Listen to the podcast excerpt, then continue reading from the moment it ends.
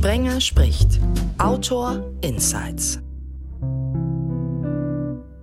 Sprenger spricht ja. Hallo zusammen. Wieder eine reine Herrenrunde. Diesmal inklusive Geschichtsstunde oder Stunden, aber kein langweiliger Geschichtsunterricht, keine Sorge. Außerdem werdet ihr auch was über die Ästhetik von langärmeligen Trikots erfahren. Hallo, Francesco Serafino Breno Giamarco. Wow, okay. Ja, hi. Danke für den, danke, dass ich alle Namen bekommen habe. Sehr gerne. Das hat er nicht von mir. Über die Herausforderung, Vater eines Sohnes zu werden, lautet der Titel deines Buchs. Erste Schnittstelle. Der Titel des Buchs von Christoph Weigald heißt Der böse Vater. Hallo. Hallo, ich freue mich auch dabei zu sein. Hollywood 1929 habe ich nicht vergessen, den zweiten Teil deines Buchtitels. Wir packen sieben Jahre drauf und sind mit der Aktion Phoenix bei den Olympischen Spielen 1936. Hallo Ralf H. Dorweiler aka Christian Herzog. Ja, hallo zusammen. Ich freue mich total hier zu sein. 88 Jahre später stehen 2024 auch Olympische Spiele an. Und das andere sportliche Großereignis, die Fußball-Europameisterschaft, wo es für Italien ja um die Titelverteidigung geht. Wie groß ist denn die Vorfreude in diesen Zeiten, in denen so vieles an frühere Zeiten erinnert? Francesco, natürlich du zuerst, von wegen Titelverteidiger. Ach, ähm, ich, ich, muss gestehen, obwohl ich sozusagen die ähm, äh, die Europa, den Europameisterschaftssieg Italiens sehr gefeiert habe. Ähm, ich bin allein, es war, es war Nacht, es war dunkel, alles war zu, weil Corona noch war und ich bin alleine über, mit dem Fahrrad über einen Platz in Hamburg-Ottensen gefahren. Also obwohl mich das so äh, erfreut hat, äh, bin ich jetzt gerade eigentlich sehr viel mehr an der Europameisterschaft interessiert mit Blick auf die deutsche Nationalmannschaft. Ähm, die, da sind ja einige Spieler auch drin, die mich äh, auch im wöchentlichen Geschehen äh, begleiten und ähm, ich bin, äh, ich denke eigentlich eher darüber nach, ob der Kimmich es nochmal schafft, äh, ein zentraler äh, defensiver Mittelfeldspieler zu werden, wie wir ihn uns wünschen oder nicht. Ich würde es mir wünschen. Ähm, ich muss an dem Punkt nämlich gleich direkt äh, gestehen, äh, für dieses, für diesen Teil des Gesprächs gar nicht so der perfekte Gesprächspartner zu sein, weil ich im Fußball mich nicht wirklich gut auskenne. Ähm, ich bin eher so jemand, der dann bei den Olympischen Spielen so ein bisschen seine Freude hat, die unterschiedlichen Sportarten wieder mal kennenzulernen. Aber äh, ich werde mich bemühen, äh, auch meinen Teil zum Fußballgespräch mit beizutragen. Also ich kann dazu sagen, dass ich äh, als jemand, der sich in München wohnt, ähm, besonders freut. Hier ist ja das Eröffnungsspiel, für das ich mich auch beworben habe als Ticket, äh, als Besucher praktisch für ein Ticket. Habe ich leider natürlich bisher nicht bekommen. Vielleicht klappt das ja irgendwie anders noch. Und ich habe sogar mich auch äh, mit der EM deswegen beschäftigt. Und ich bin ein großer Fußballfan. Ich bin aber kein Bayern-Fan, um das mal gleich vorwegzunehmen äh, obwohl ich in München lebe. Äh, aber ich habe mich damit beschäftigt, weil ich für eine Anthologie äh, gerade einen Kurzkrimi beigetragen habe. Und diese Anthologie spielt in allen zehn Ausrichterstädten. Und jeder Autor hat eine Stadt bekommen und ich habe Gelsenkirchen bekommen, ohne Schalke-Fan zu sein. Habe ich aber eine schöne Geschichte dazu geschrieben. Also ich freue mich da sehr drauf und werde in der Zeit äh, ein bisschen weniger zum Schreiben kommen, glaube ich. Das ist aber okay. Oder? Das stört dann nicht so. Also es kommt darauf an, was ich da alles sonst zu tun habe, aber ich kann das ja nachts machen, wenn keine Spiele sind oder eben drumherum liegen. Ja. Und wenn du in München lebst und äh, kein Interesse oder kein Fan vom äh, FC Bayern München bist, äh, bist du dann Anhänger des anderen städtischen Vereins 1860 äh, München, der ja eigentlich der echte Stadtverein ist, sagt. Das ist natürlich ein ganz anderer Verein, äh, sozusagen.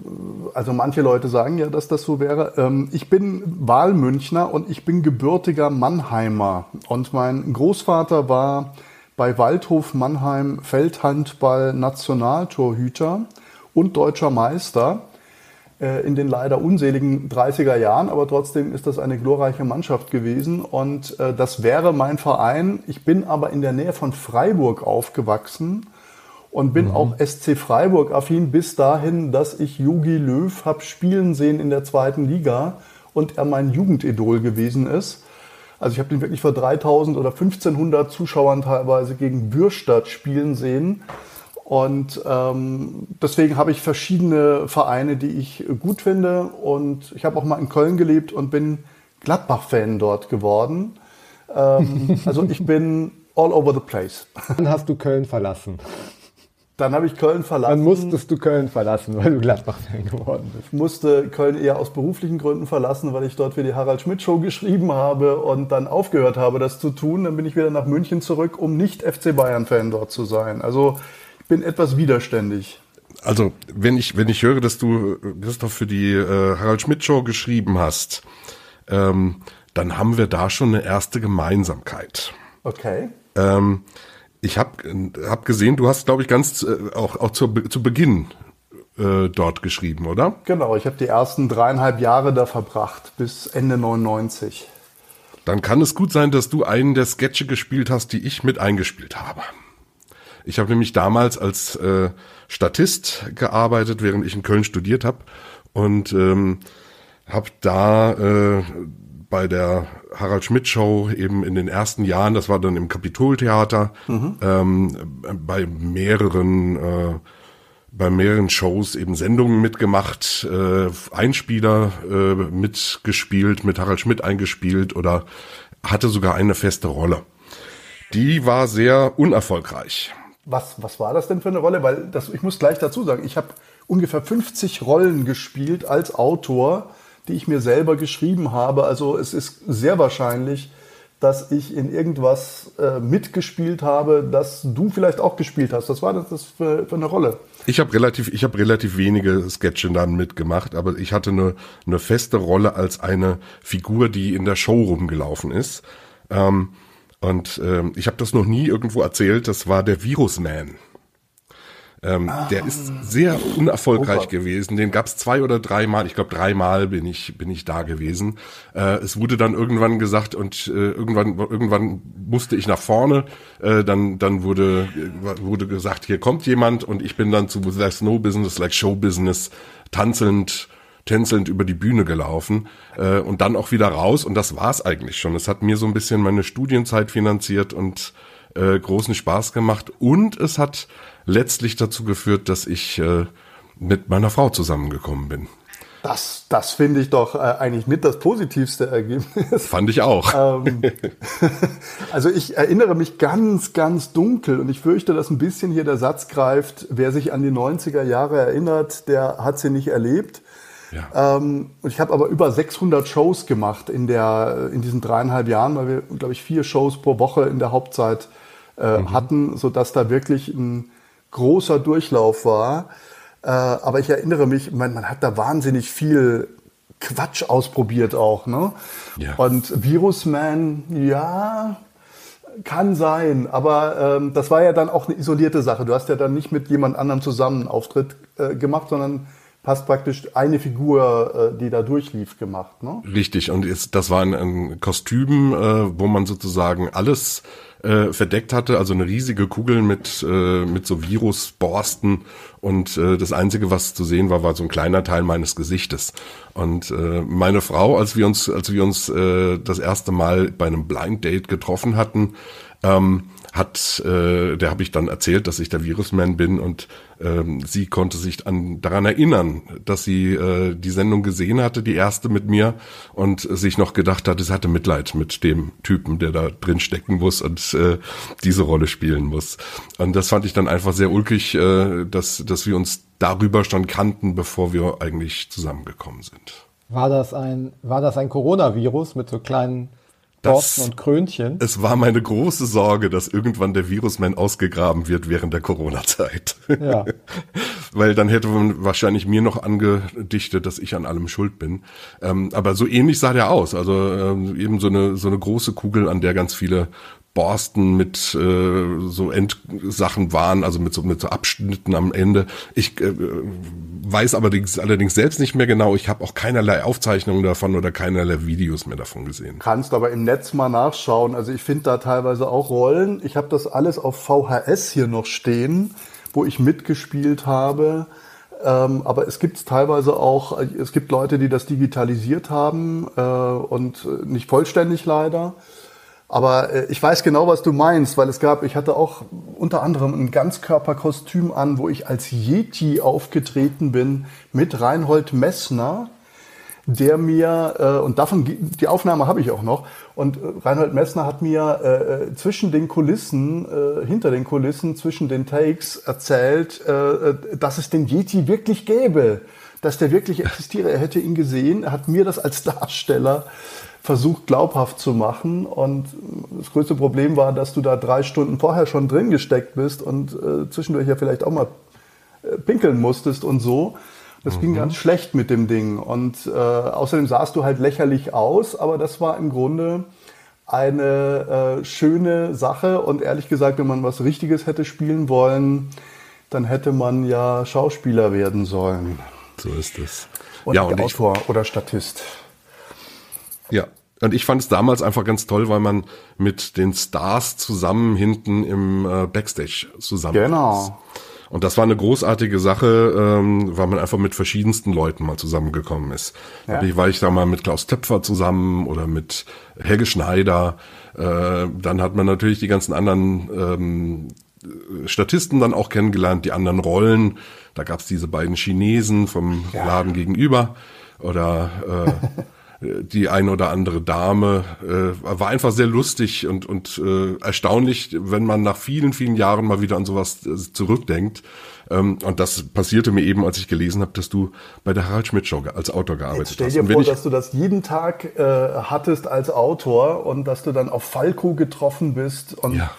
am nächsten Tag auf Nene Cherry und dann auf Joe Cocker und wir sind mit den äh, Gästen auch, äh, wir hatten eben vier Sendungen pro Woche mit jeweils zwei Gästen plus Musikact, der das ja dann immer beschlossen hat. Und wir sind mit den Gästen als Autoren dann meistens noch um die Häuser gezogen ah, ja. und haben das dann wirklich so in dieser Anfangszeit, 96, 97, ähm, sehr exzessiv gemacht. Das heißt, du warst teilweise bis 4 Uhr unterwegs und bist dann um 9 Uhr morgens wieder vor deinem Computer gesessen und warst lustig. Und das war eine tolle Zeit, die äh, natürlich sehr, sehr besonders war äh, und die ich nicht missen möchte. Äh, und die hat, war auch eine gute Schule. Also Gags zu schreiben, Einspieler zu schreiben. Du hast die ja auch geschnitten als Autor. Also du hast die Filmbeiträge dann auch gemacht. Es gab ja dann so lustige Fotoromane und den Kapitol-Clan und was nicht alles. Hm. Und äh, das hast du natürlich dann alles morgens erst beschlossen, abends in die Sendung bringen müssen, also musste fertig sein, musste zwischendurch auch mal gedreht werden dann. Und also es war eine sehr besondere Zeit. Es war nur wirklich echt anstrengend. Ne? Also hat wahnsinnig Spaß gemacht, aber war auch wirklich äh, ein ziemlicher Durch Durchlauferhitzer. Und ähm, deswegen waren dreieinhalb Jahre dann eigentlich wie Hundejahre, äh, kannst du also draufrechnen. Oh ja. Aber du kannst dann eben auch, ihr werdet das sicherlich auch oft gefragt, ob, ob man nicht auch sowas wie Schreibblockaden kennt äh, als Autor. Wer, ähm, wird man immer gefragt. Hab ich das wird man ja ständig gefragt. Das kannst du dir gar nicht erlauben. Ja, und das kann, genau, das, das, da lernst du natürlich auch einfach, dass man es sich nicht erlauben kann und dass das Schreiben selbst die Schreibblockade äh, wegnimmt. Genau, Umstände helfen massiv gegen Schreibblockade. Oder Deadlines auch, ja. Deadlines auch, genau. Ja. Dass sich gerade der Junior in die Runde einschaltet. Wenn du am 31. Dezember 1986 geboren bist, dann warst du zu Hochzeiten der Harald Schmidt Show zehn Jahre alt. Waren das gerade alles böhmische Dörfer für dich? Naja, äh, äh, die Harald Schmidt Show ist mir bekannt und die äh, kulturelle Bedeutung Harald Schmidt äh, äh, natürlich auch. Ähm, der ist ja jetzt, wird ja jetzt noch manchmal ähm, von Kollegen und Kolleginnen zitiert und äh, sozusagen als, als Benchmark herangezogen äh, im Gespräch äh, innerhalb der Redaktion. Und dann gibt es gleichzeitig, glaube ich, so ein bisschen so einen Diskurs darüber, ob der jetzt, ob Harald Schmidt jetzt, da würde mich der Blick der Kollegen interessieren, ob Harald Schmidt jetzt so ein bisschen abgedreht ist, weil er immer noch so Interviews gibt. Nee, nee, das, äh, das sagt mir schon alles was, ohne dass ich das alles, ähm, ohne dass ich das alles gesehen habe. Es gibt natürlich noch, ähm, und dann ist, außerdem gibt es natürlich YouTube wo man äh, YouTube, wo man viel findet. Und ehrlich gesagt klingt das so von den Arbeitsumständen her ziemlich interessant, finde ich. Also ich, ich frage mich, wie, wie, groß das Bewusstsein dafür war bei euch, dass das alles ein bisschen, also aus, aus heutiger Sicht klingt das so ein bisschen irre, wie das abgelaufen ist. Und äh, ich frage mich, mhm. wie, wie groß das äh, Bewusstsein damals war, dass es ein bisschen irre ist. Ähm, und ähm, ob sowas heute auch noch, ob eine Show heute auch noch so funktionieren würde. Also das Bewusstsein war, äh, war schon da, dass du da was Irres machst und dass das medial auch extrem begleitet worden, äh, wo, äh, worden ist. Du hast fast jeden Tag, also man muss dazu sagen, als ich angekommen bin, das war im Mai 96, da war die Show, die ist am 5. Dezember 95 gestartet, ähm, noch kein Kult. Das war jederzeit von der Absetzung bedroht. Das galt als so ein bisschen Pfui, wegen Polenwitzen, die man gemacht hat und so weiter.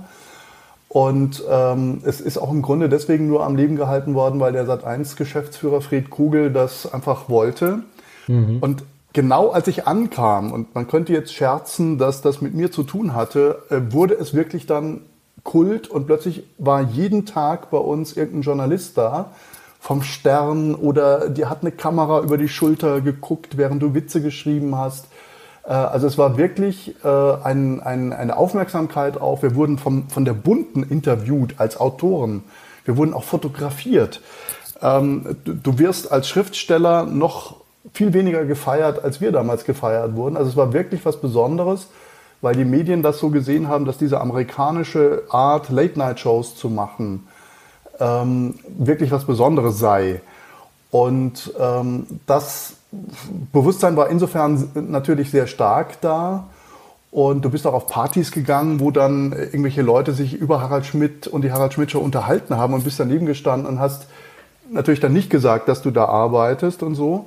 Also du hast das schon sehr gut mitbekommen. Ähm, mein persönliches Highlight war, dass äh, wir hatten einen Bill Clinton-Double da aus Amerika. Das hat, glaube ich, eine riesen, riesen Gage von irgendwas Fünfstelliges bekommen.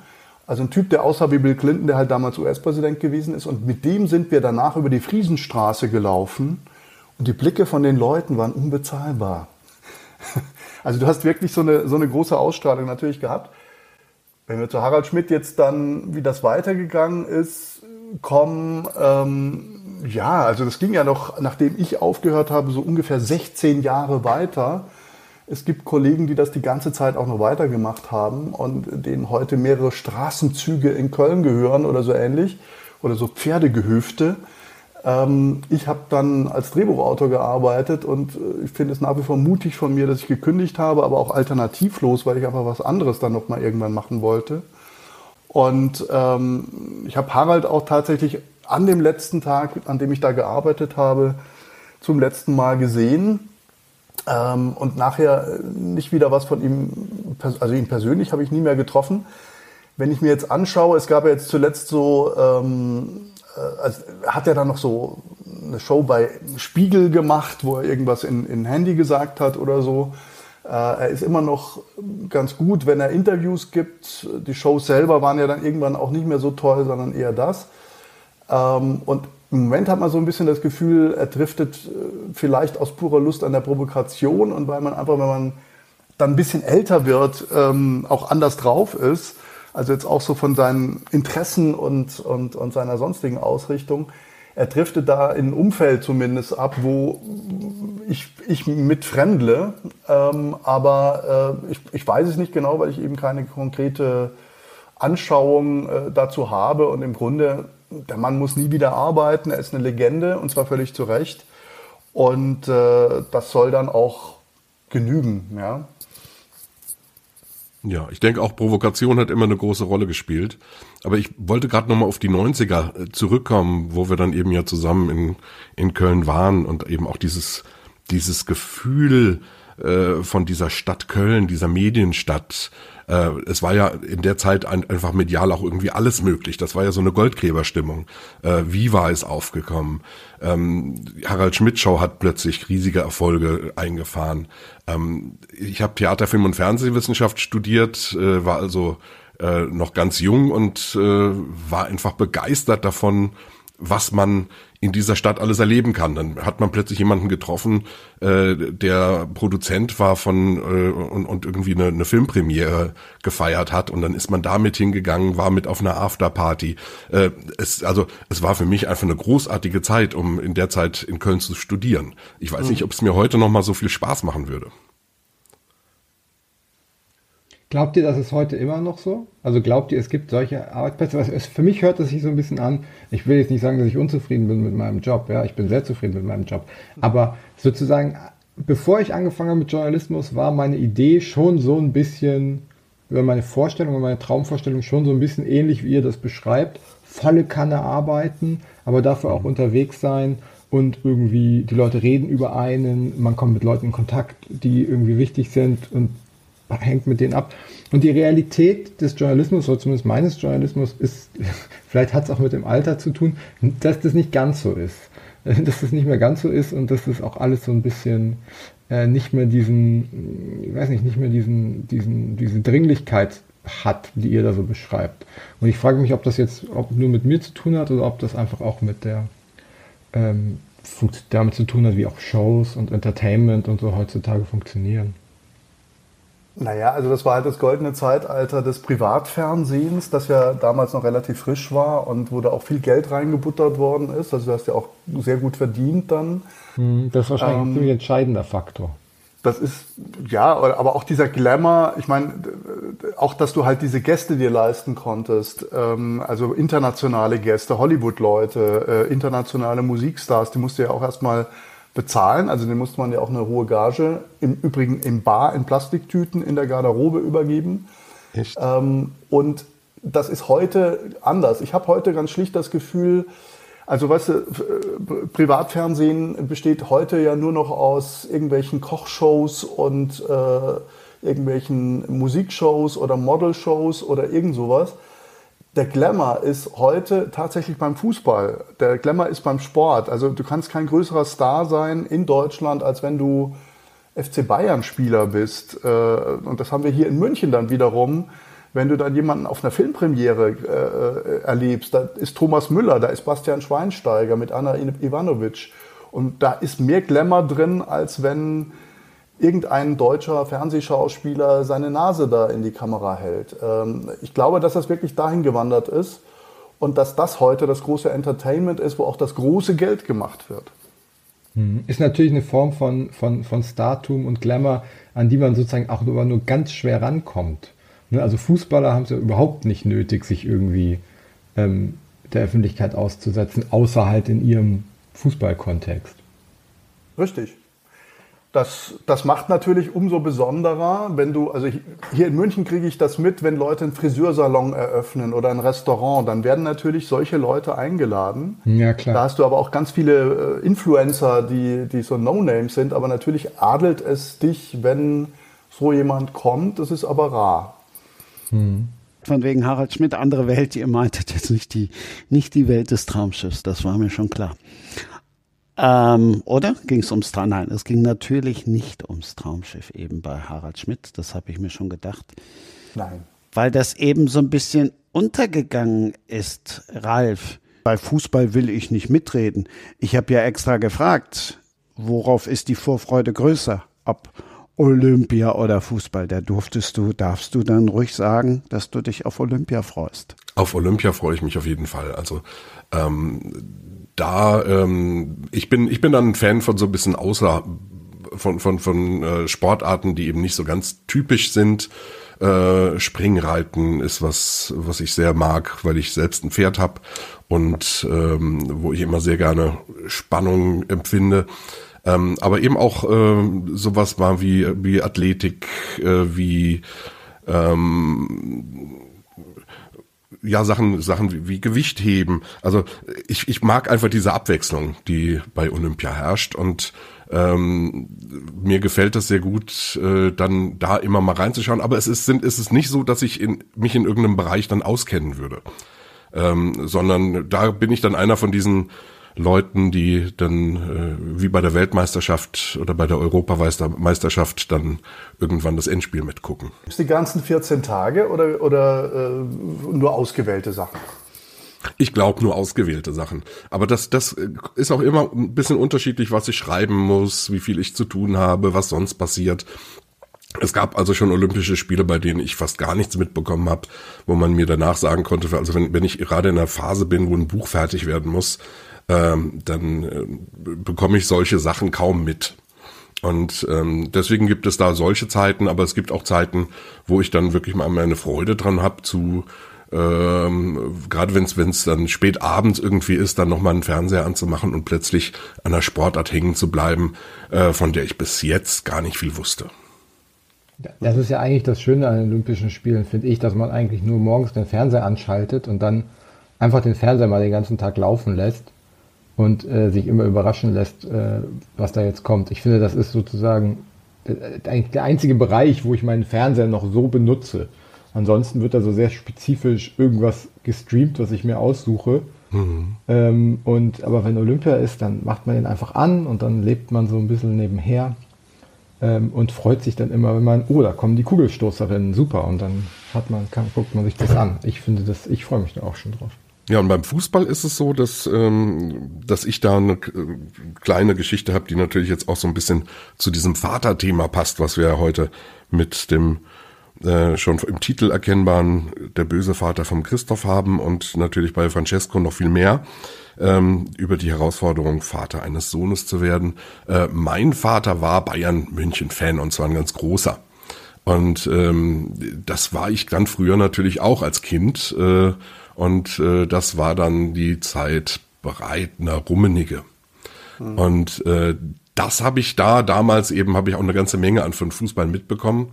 Und äh, es fehlte bei mir aber, glaube ich, einfach diese, dieser Moment des Selberkickens. Ähm, ich komme aus einem kleinen Dorf mit 500 Einwohnern und der nächst ältere Junge war etwa vier Jahre älter und der nächst jüngere Junge etwa vier Jahre jünger und mit Mädchen wollte ich damals noch nicht spielen. und ähm, da war es dann wirklich so, dass ich sehr viel äh, sehr viel zu Hause war und sehr viel äh, mir Atlanten angeguckt habe oder Lexika durchgelesen und ganz viel gelesen habe. Und ich glaube, dass das mit einer auch der äh, Gründe ist, wieso ich letztlich zum Schreiben gekommen bin. Mhm. Und äh, eben nicht dazu, mich mit Fußball auszukennen, weil äh, diesen Moment gab es dann einfach bei mir nicht, wo ich, äh, wo ich mit reingezogen worden wäre. Ich habe also auch, als ich in Köln studiert habe, das wäre ja ein guter Moment gewesen, um äh, um da ähm, Fan zu werden. Ähm, aber da hatte ich auch nicht mit Leuten zu tun gehabt, in die in den 90ern Fan waren. Das war da, das war da ja eben auch noch ein bisschen äh, ja eben noch ein bisschen anders so in diesem in dieser Medienbranche. Da war waren nicht alle Leute automatisch Fußballfans, sondern es gab auch eine Menge, die sich da distanziert haben und ähm, das äh, hat bei mir einfach dazu geführt und es ist so, wenn man wenn man wenig Ahnung davon hat, dann dann dann kommt man auch nicht dazu, sich reinzuhängen. Aber das ist ja bei euch dann ganz anders. Was was habt ihr denn für Vereine? Ach, ja. ich weiß gar nicht, ob ich so viel mehr Ahnung vom Fußball an sich habe. Ähm, äh, ich bin einfach ein, ich bin einfach ein Anhänger des, äh, ich bin, ich bin Anhänger des FC Bayern München. Ähm, und ähm, äh, das klingt jetzt so blöd, weil natürlich den Bayern-Fan man immer vorwirft, gar kein echter Fan zu sein, sondern nur sozusagen ein Erfolgsfan. Ähm, gerade äh, ist, ist das ja, gerade kann man sich gegen diesen Vorwurf ganz gut wehren. Ähm, leider ähm, aber es ist, ist, also ich glaube, einen Verein zu haben, den man immer äh, verfolgt und dem, der, einen, der einen bewegt, das ist schon mal, das ist schon mal ziemlich viel. Und dann noch zu wissen, äh, was in allen anderen äh, Ligen und Mannschaften, wer der Rechtsverteidiger von keine Ahnung, dem und dem Verein ist, das ist schon ziemlich anstrengend und das schaffe ich auch alles nicht mehr. Ähm, aber äh, der FC Bayern begleitet mich schon durch meinen Alltag hindurch und es ist natürlich das Sportliche, klar, ähm, auf jeden Fall. Und die, auch die, auch die auch die sozusagen die, die Geschichte und was man erlebt hat. Also äh, gerade wurde ja Bastian Schweinsteiger genannt und das sind natürlich alles Spieler, die genauso alt sind wie ich, die man also sozusagen, denen man zugeguckt hat beim, beim Großwerden und beim, beim Erfolg haben. Ähm, das, äh, das, gehört schon, das gehört schon sehr dazu. Und dann ist er halt einfach ein Verein, ist der FC Bayern ein speziellen, meiner Meinung nach ein Verein, der hat einfach unglaublich großes ähm, äh, unglaublich großes Unterhaltungspotenzial hat. Ähm, unter anderem auch, weil es halt diese Kontinuität gibt von den Leuten, die du gerade genannt hast, die dein Vater toll fand, ne, Rummenigge und so, dass die halt jetzt immer noch da sind und sich immer noch, ähm, sich immer noch mit diesem Verein so stark identifizieren. Also das Lustigste war, als zum Beispiel Uli Hoeneß gesagt hat, ähm, ja, der Olli Kahn, den hat er jetzt rausgeschmissen und er hätte noch mal ins Telefon geguckt, der hätte äh, in der ganzen Zeit, wo er CEO war, äh, nur fünfmal bei ihm, bei Uli Hoeneß angerufen. Ähm, und das, das ist ganz anders. Als er, als er Uli Hoeneß seinem Sohn die Wurstfabrik gegeben hätte, hätte der am Anfang jeden Tag angerufen. Und da stand, und da steckte so viel, da steckt einfach so viel über ähm, äh, Vaterschaft in gewisser Weise auch drin, um mal beim Thema zu bleiben, ja, aber auch über nicht loslassen können und wie man die nächste Generation behandelt und mhm. und ähm, das ist einfach, äh, das, das, das gibt es in der Form, in der Größe halt einfach nur beim FC Bayern und ähm, Deswegen. Das hat Dimensionen wie bei so einer Serie wie Succession. Das oder, ist deutsches Succession. Ja? Uli Hoeneß ist deutsches Succession. Das ist einfach so. Und in den Momenten findet es dann auch meine Frau, die sich überhaupt nicht für Fußball interessiert, halt interessant wenn sie das hört, wie der das sagt, oder wenn der das in die Zeitung rein, wenn der das in einem Interview in der Zeitung sagt, meine Frau liest das, dann das, ist die auch daran interessiert, weil es un, so unfassbare Sätze sind. Äh, das ist auch was Archaisches, weil es natürlich eigentlich das reine Patriarchat ist. Also ich meine, du führst jede Metzgerei, und das ist bei Uli Hoeneß ja der richtige Begriff auch hier, ähm, führst du genauso und, und du guckst dann drauf, wie oft ruft dich dein Sohn an und wenn du mehrere Söhne hast, dann guckst du darauf, wem gibst du das Business später. Das ist der, der dich am meisten anruft oder den du am liebsten hast. Äh, und das so, so einfach ist das. Aber das ist natürlich, muss man auch sagen, biologisch wird das nicht mehr lange so gehen. Also wir haben ja jetzt Anfang des Jahres den Tod von Franz Beckenbauer gehabt, äh, den ich noch habe spielen sehen. Äh, also als, als, als, als Kind. und wenn du so alt bist wie ich, dann hast du da schon mehrere Generationen kommen und gehen sehen. Und Uli Hoeneß ist tatsächlich die Konstante, aber der ist halt auch schon gegen 80 und so weiter. Und dass er überhaupt noch mal im operativen Geschäft ist, da kannst du eben genau Succession nachdrehen. Und es ist eigentlich wirklich großartiges Material, nur es ist das echte Leben und auch völlig unsubtil. Ne? Also der, der ist ja auch in seiner Wut und in seiner Verblendung, äh, dass, dass man eben nicht an der Börse zockt und das dann äh, hinterzieht, was man da irgendwie alles an Einnahmen hat. das ist ja schon, das hat tatsächlich so King Lear, weil da ja. kommt es ja eigentlich her, ähm, also Shakespeare-Ausmaße. Ja, und, und was ist noch so, was ist noch so spannend und manchmal aber auch so ärgerlich macht, also für mich auch, ist sozusagen diese, dieses Unverständnis dafür, wie sehr diese, wie unpassend diese unsubtile Art in der Zeit steht. Also da kommt man auch wieder irgendwie, da, da muss ich, also das hat, das muss man wieder also an Harald Schmidt denken und die 90er Jahre, dass sozusagen die Uli Hoeneß Art in ein, zu einer gewissen Zeit einfach unglaublich toll und, und aufregend und passend war. Ähm, und das aber heutzutage, und vielleicht liegt es an mir, vielleicht liegt es nicht am Uli, ähm, diese, äh, diese dann doch sehr gesetzte Besserwisserei ähm, irgendwie immer so ein bisschen schief und massiv unreflektiert wirkt. Ähm, und einfach komplett aus der Zeit gefallen. Kann man nur unterschreiben. Ja. Ja, finde ich auch. Weil da gerade schon Patriarch fiel und von wegen geführt wie ein Vater. Ist Vatersein dann anders geworden? Das ist eine schwierige Frage, weil ich sozusagen nur weiß, wie es jetzt ist, Vater zu sein, und zwar auch nur mit der Erfahrung von zwei Jahren und ein paar zerquetschten. Und die anderen, weiß ich nicht, ob die gerade frisch Väter sind, aber ähm, ich, ich glaube schon, dass, also das einfachste Beispiel ist, ähm, ist also Wahrscheinlich schon, weil die Frauen halt auch was anderes wollen. Ne? Also als meine Frau, als ich mit meiner Frau darüber geredet habe, dass wir ein Kind bekommen, war relativ klar, dass, dass sie gesagt hat, ja, das können wir schon machen, mein Freund, aber ähm, dann kümmerst du dich schon 50 Prozent äh, um das Kind und machst, äh, machst auf jeden Fall die Hälfte der, der Elternzeit. Und ähm, äh, äh, mein, also bei meinem Vater war das schon anders. Mein Vater äh, pendelt bis heute äh, zwischen zwei Ländern äh, hin und her, weil er in dem einen arbeitet und in dem anderen lebt. Ähm, und äh, ich glaube, da gab es diese Unterhaltung in der Form nicht. Ähm, ist aber auch, ist ja irgendwie auch klar, dass sich das mit der Zeit verändert. Ja, und es ist auch gut, dass es sich verändert. Also ich glaube, äh, dass man es auch als Vater sehr genießen kann, ähm, eben sich mitzukümmern, mit ein Teil, wichtiger Teil zu sein, äh, im Bereich der Elternzeit mit aktiv zu sein und dem Kind eben auch ganz nahe zu sein und das mitzubekommen. Ähm, ich glaube, das ist, es ist auch wunderschön, dass sich da generell was geändert hat. Ähm, mein Vater ist eben äh, Handwerker gewesen, der hat sehr viel gearbeitet. Ich habe ihn früher sehr selten eigentlich oft gesehen. Ähm, Wochenende hat man sich dann gesehen, aber so über die Woche war ich dann meistens schon im Bett, wenn der nach Hause kam. Und ähm, das war mir jetzt bei meinem Sohn auch wichtig, äh, mit dem viel Zeit zu verbringen. Und äh, ich finde, das ist eine das ist eine schöne und wichtige Sache, dass sich da auch was ändert. Und ich glaube, dass dass es in der in der heutigen Generation jetzt, also bei bei den jetzt aktiven äh, Eltern eben noch mal eine größere Rolle spielt, als es das damals schon bei uns die Rolle gespielt hat. Christoph, hast du auch einen Sohn? Nein, habe ich nicht. Ähm, ich habe aber Erfahrung mit äh, den Söhnen von äh, Partnerinnen. Ähm, mhm. Das ist natürlich eine etwas dankbare Rolle, ähm, wenn man das so will. Es kommt aber sehr darauf an, natürlich in welchem Alter äh, das jeweils äh, die Kinder jeweils gewesen sind.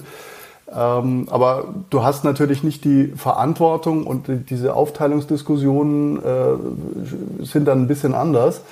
Ähm, man muss aber sagen, dass also zum Beispiel meine, meine Eltern, mein Vater hat, der war Pharma-Manager und hat, äh, war wahnsinnig viel unterwegs. Der hat, glaube ich, jedes Land der Erde bereist. Und meine Mutter war Hausfrau und hat sich in der ganz klassischen Aufteilung um uns drei Söhne gekümmert.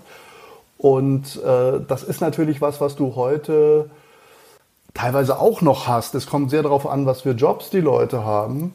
Also ähm, es gibt ja auch die Diskussion nicht ganz zu Unrecht, dass die Generation, die jetzt kommt, die Millennials, ähm, womöglich sehr viel konservativer sind, als wir es gewesen sind, wenn wir jetzt mal die Boomer-Generation, der ich angehöre, äh, da hernimmt.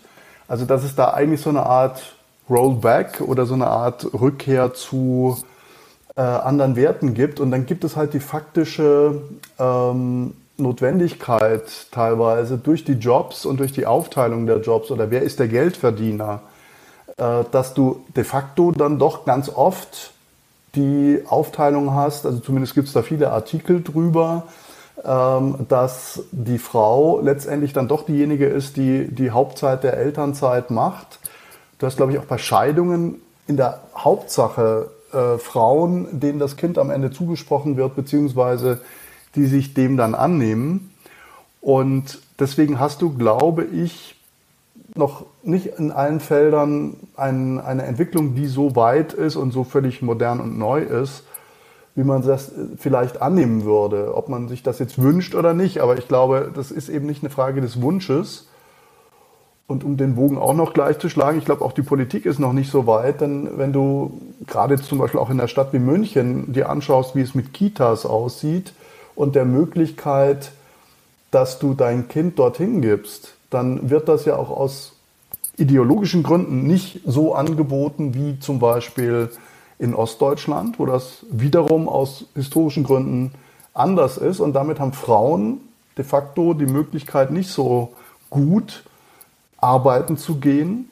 Und auch aus solchen Notwendigkeiten äh, ergibt sich noch eine gewisse Rückständigkeit oder da hat sich vielleicht dann gar nicht so viel geändert, weil die Rahmenbedingungen gar nicht unbedingt so äh, sich verändert haben.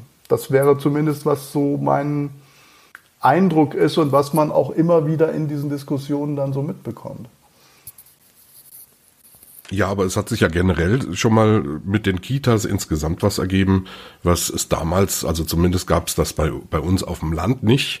Ähm, da gab es keine Kitas, da gab es einen Kindergarten, äh, der hat, da war mal drei oder vier Stunden ähm, am Vormittag und ansonsten gab es gar keine andere Möglichkeit, auch kleinere Kinder schon unterzubekommen. Äh, meiner Mutter blieb also auch gar nichts anderes übrig in, auf dem Land, als äh, zu Hause zu bleiben und meinen mhm. Vater arbeiten zu lassen. Ähm, das ist ja was, was wir heute in einer ganz anderen Form mittlerweile haben. Also ich glaube, äh, die Möglichkeit, dass man äh, sein, sein Kind betreuen lassen kann, ähm, ich weiß, es oft genug ist es so, dass äh, es viel zu wenige Plätze gibt, äh, dass der Bedarf also nicht gestillt werden kann. Aber diese Möglichkeit äh, ist groß, ist jetzt ist jetzt auch größtenteils eigentlich da. Und das hat es früher so in der Form nicht gegeben, zumindest eben nicht auf dem Land. Das weiß ich nicht, wie das in den Städten war. Also es hat sich was verbessert, das ist so natürlich. Und es gibt ja auch äh, nominell den einklagbaren Anspruch auf einen Kita-Platz, der nur leider mhm. de facto halt nicht geschaffen worden ist.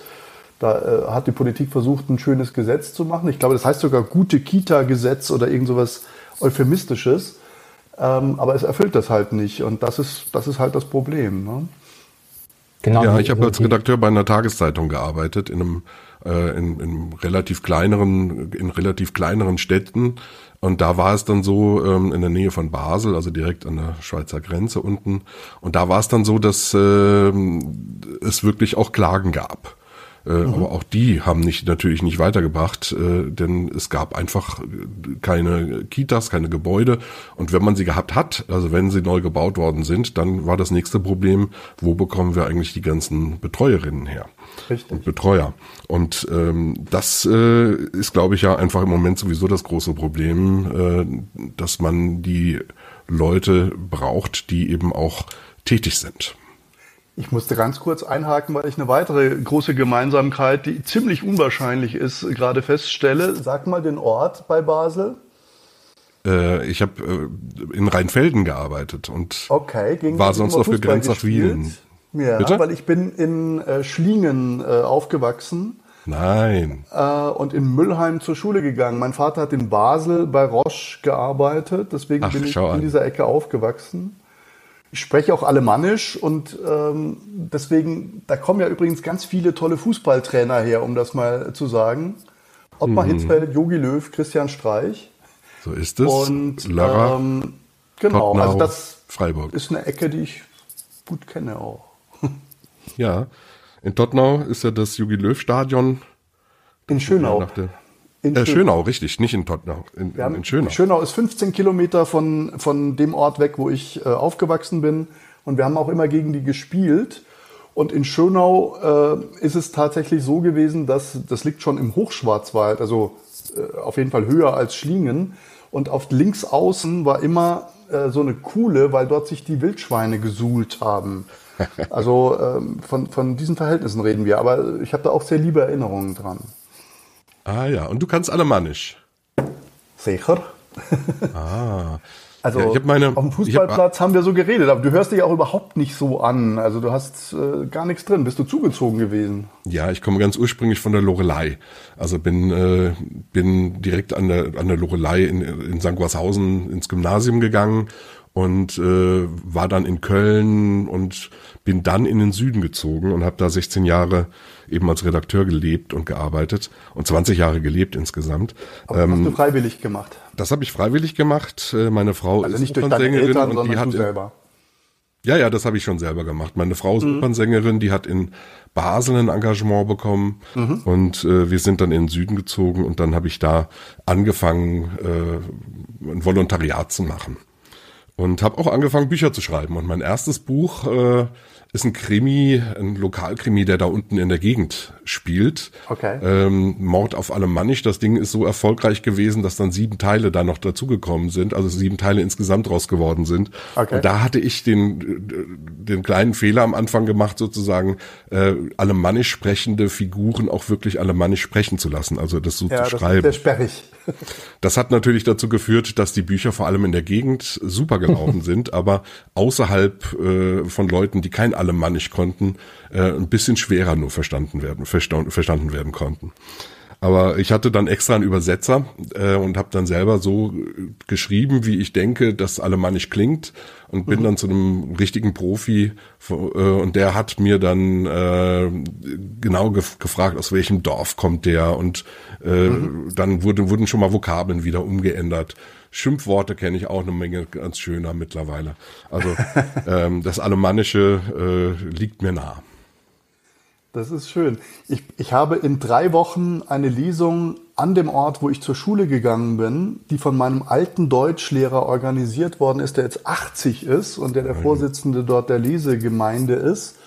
Und ich hatte das schon mal vor, heute ist übrigens genau vor sechs Jahren mein erstes, mein erster Roman erschienen, der erste Band meiner Reihe.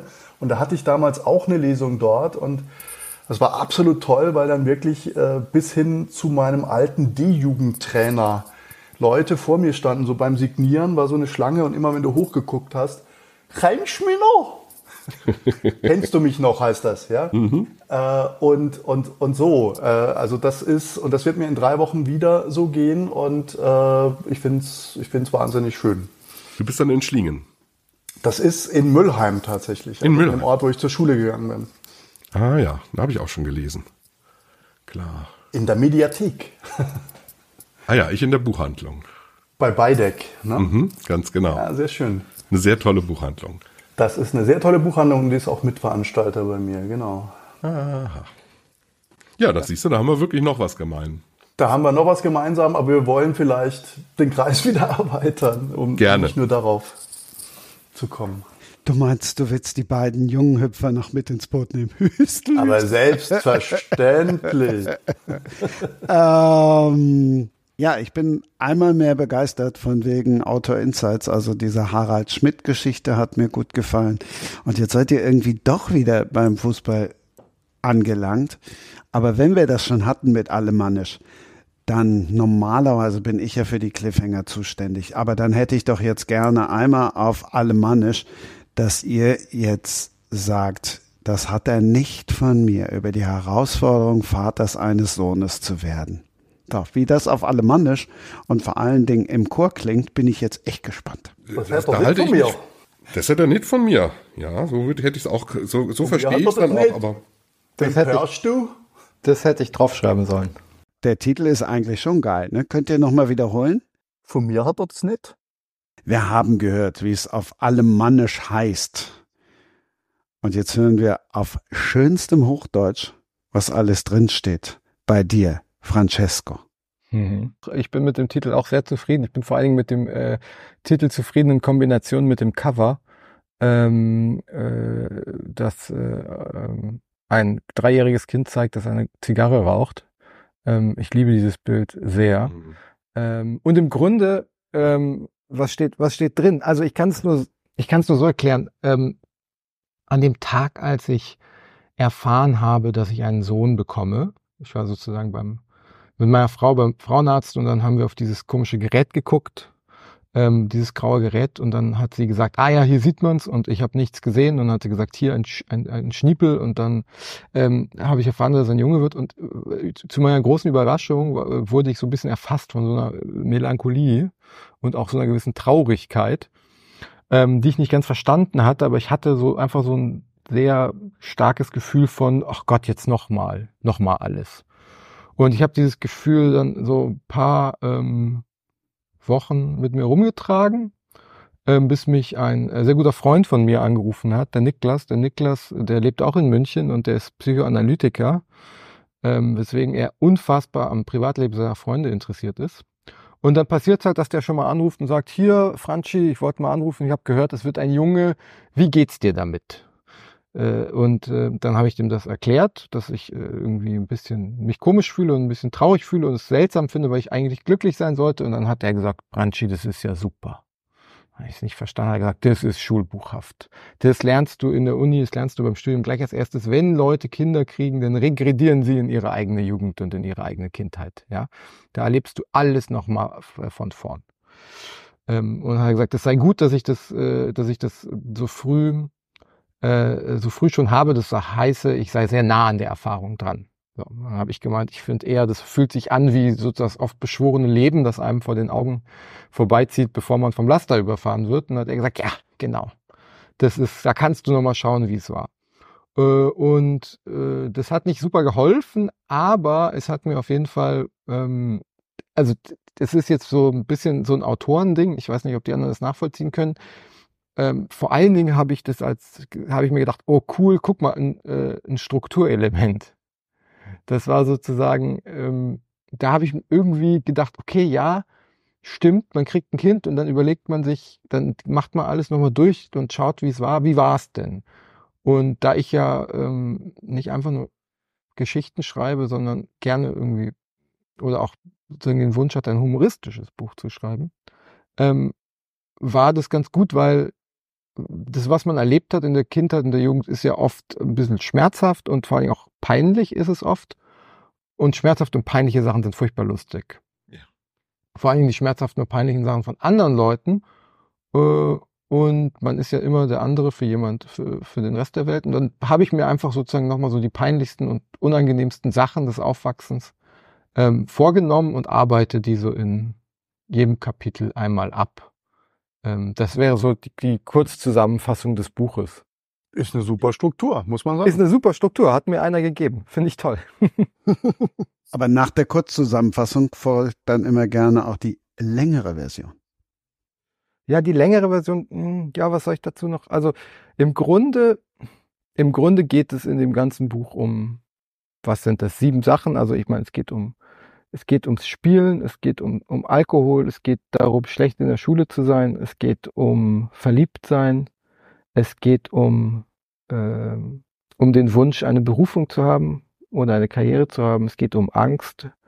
Und in einem letzten Kapitel geht es dann um andere Väter, weil ich nach sechs Kapiteln Introspektive oder Introspektion mir gedacht habe, hm, vielleicht sollte ich mal mit anderen Vätern reden, statt nur, statt mich nur mit mir selbst zu beschäftigen.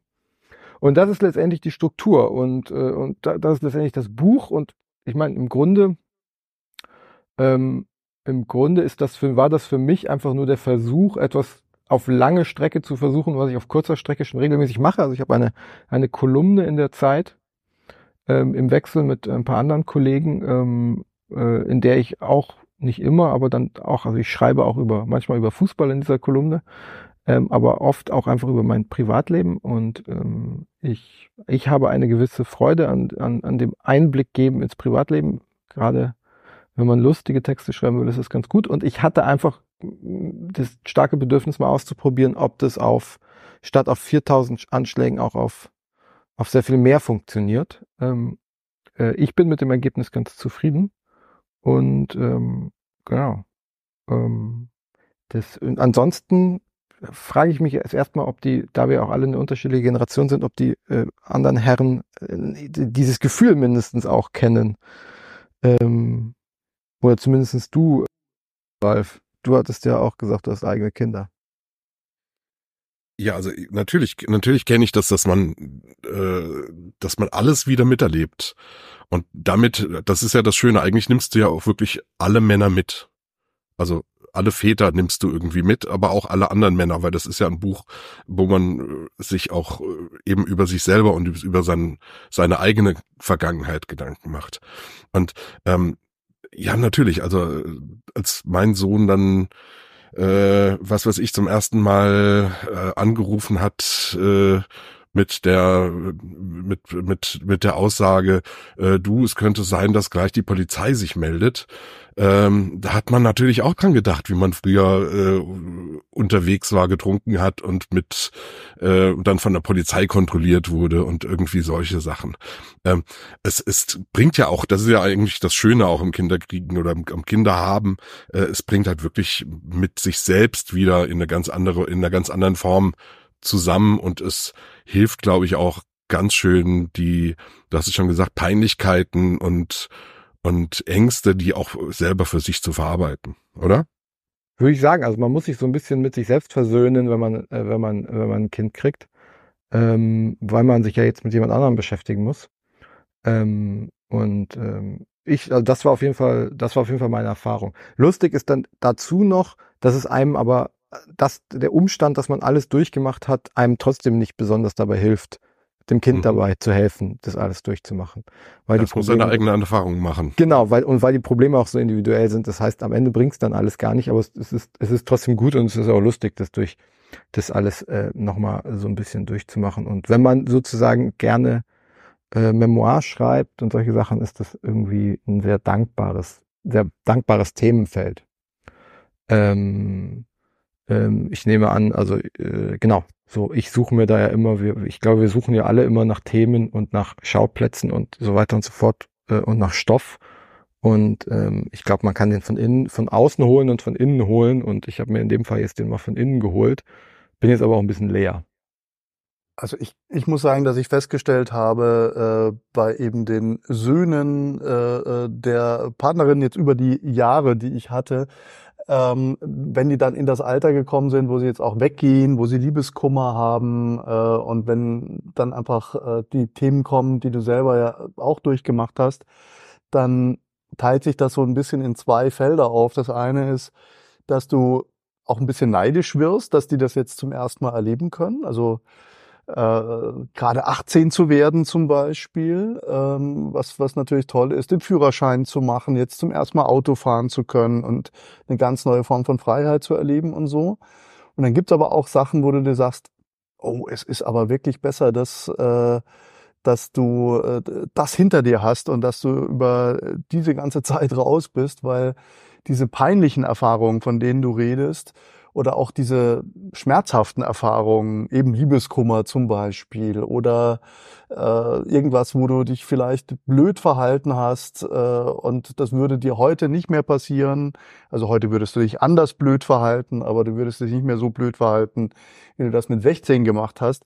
Ähm, mhm. das, das sind so die Sachen, wo du ganz froh bist, dass du dann vielleicht ein anderes Alter hast und wo du teilweise natürlich auch aufpassen musst, dass du dann nicht aus so einer ganz weisen Position heraus Ratschläge gibst, äh, die vielleicht gar nicht verarbeitet werden können. Aber das wäre so die Erfahrung, die ich damit habe. Also da gibt's Gutes und Schlechtes. Äh, und das Regredieren, ja, kommt auch vor, aber da, da, man, man muss aufpassen, dass man nicht plötzlich klingt wie sein eigener Vater, ne? Ja, ja, klar. Das, mhm. ähm, äh, das passiert, das passiert mir, glaube ich, nicht. Ähm, aber es ist natürlich wahr, dass, ähm, ähm, dass die Ratschläge äh, überhaupt nicht ankommen. Das ist ja auch irgendwie auch wieder so ein bisschen, so ein bisschen das, das Fatalistische dran, was ich irgendwie ganz lustig finde, dass man sich irgendwie unfassbar viele Gedanken machen kann, äh, was man seinem Kind jetzt sagt und am Ende hat er sowieso keinen Bock, das zu hören. Ähm, und ich, was ich halt finde, was ein so ein Element ist, das ich so unterhaltsam fand ähm, an diesen an diesen Erinnerungen oder an diesen Dingen, an diesen Erinnerungen, wie ich war oder was ich gemacht habe, was ich so unterhaltsam fand, das zeigt sich vor allen Dingen in dem Kapitel, äh, ähm, in dem es um Alkohol geht oder um Alkohol trinken, ist nicht die, nicht die Dummheit, sondern die Wiederholung der Dummheit. Also sozusagen, es gibt ja diese, ähm, es gibt ja diese ähm, Alltagsdefinition von Wahnsinn. Wahnsinn ist irgendwie äh, immer dasselbe zu tun, ein anderes Ergebnis zu erwarten. Und äh, als Teenager ist man so. Man macht wirklich denselben Scheiß immer wieder ähm, und, ähm, und wundert sich, warum es nicht anders wird. Und ich finde, das ist eigentlich das Schönste am Erwachsenen. Also ich, das ist eigentlich mit das Schönste am Erwachsensein. Man hat ein unglaublich oder ein relativ klares Gefühl für Dinge, die einem missfallen und äh, die, die Fähigkeit, die dann auch wieder zu vermeiden, wenn man als Teenager so gefangen ist in diesem, in so einem Zyklus des ewigen Wiederholens von so Zeug. Mhm. Nur um das dann nochmal klarzustellen, dass Kapitel heißt Kein Spaß im Leben ohne Alkohol und Drogen. Und damit ist auch schon klar, es ist ein komplett anderes Väterbuch als das vom Zeitkollegen, was ihr in Ausgabe 98 nochmal nachhören könnt, von Tillmann Prüfer Vater sein, warum wir mehr denn je neue Väter brauchen. Also es geht ja auch mehr um dich als ums Kind. Und äh, ich komme jetzt nochmal mit dem Fußball daher. Und Oliver Kahn fiel vorhin schon mal.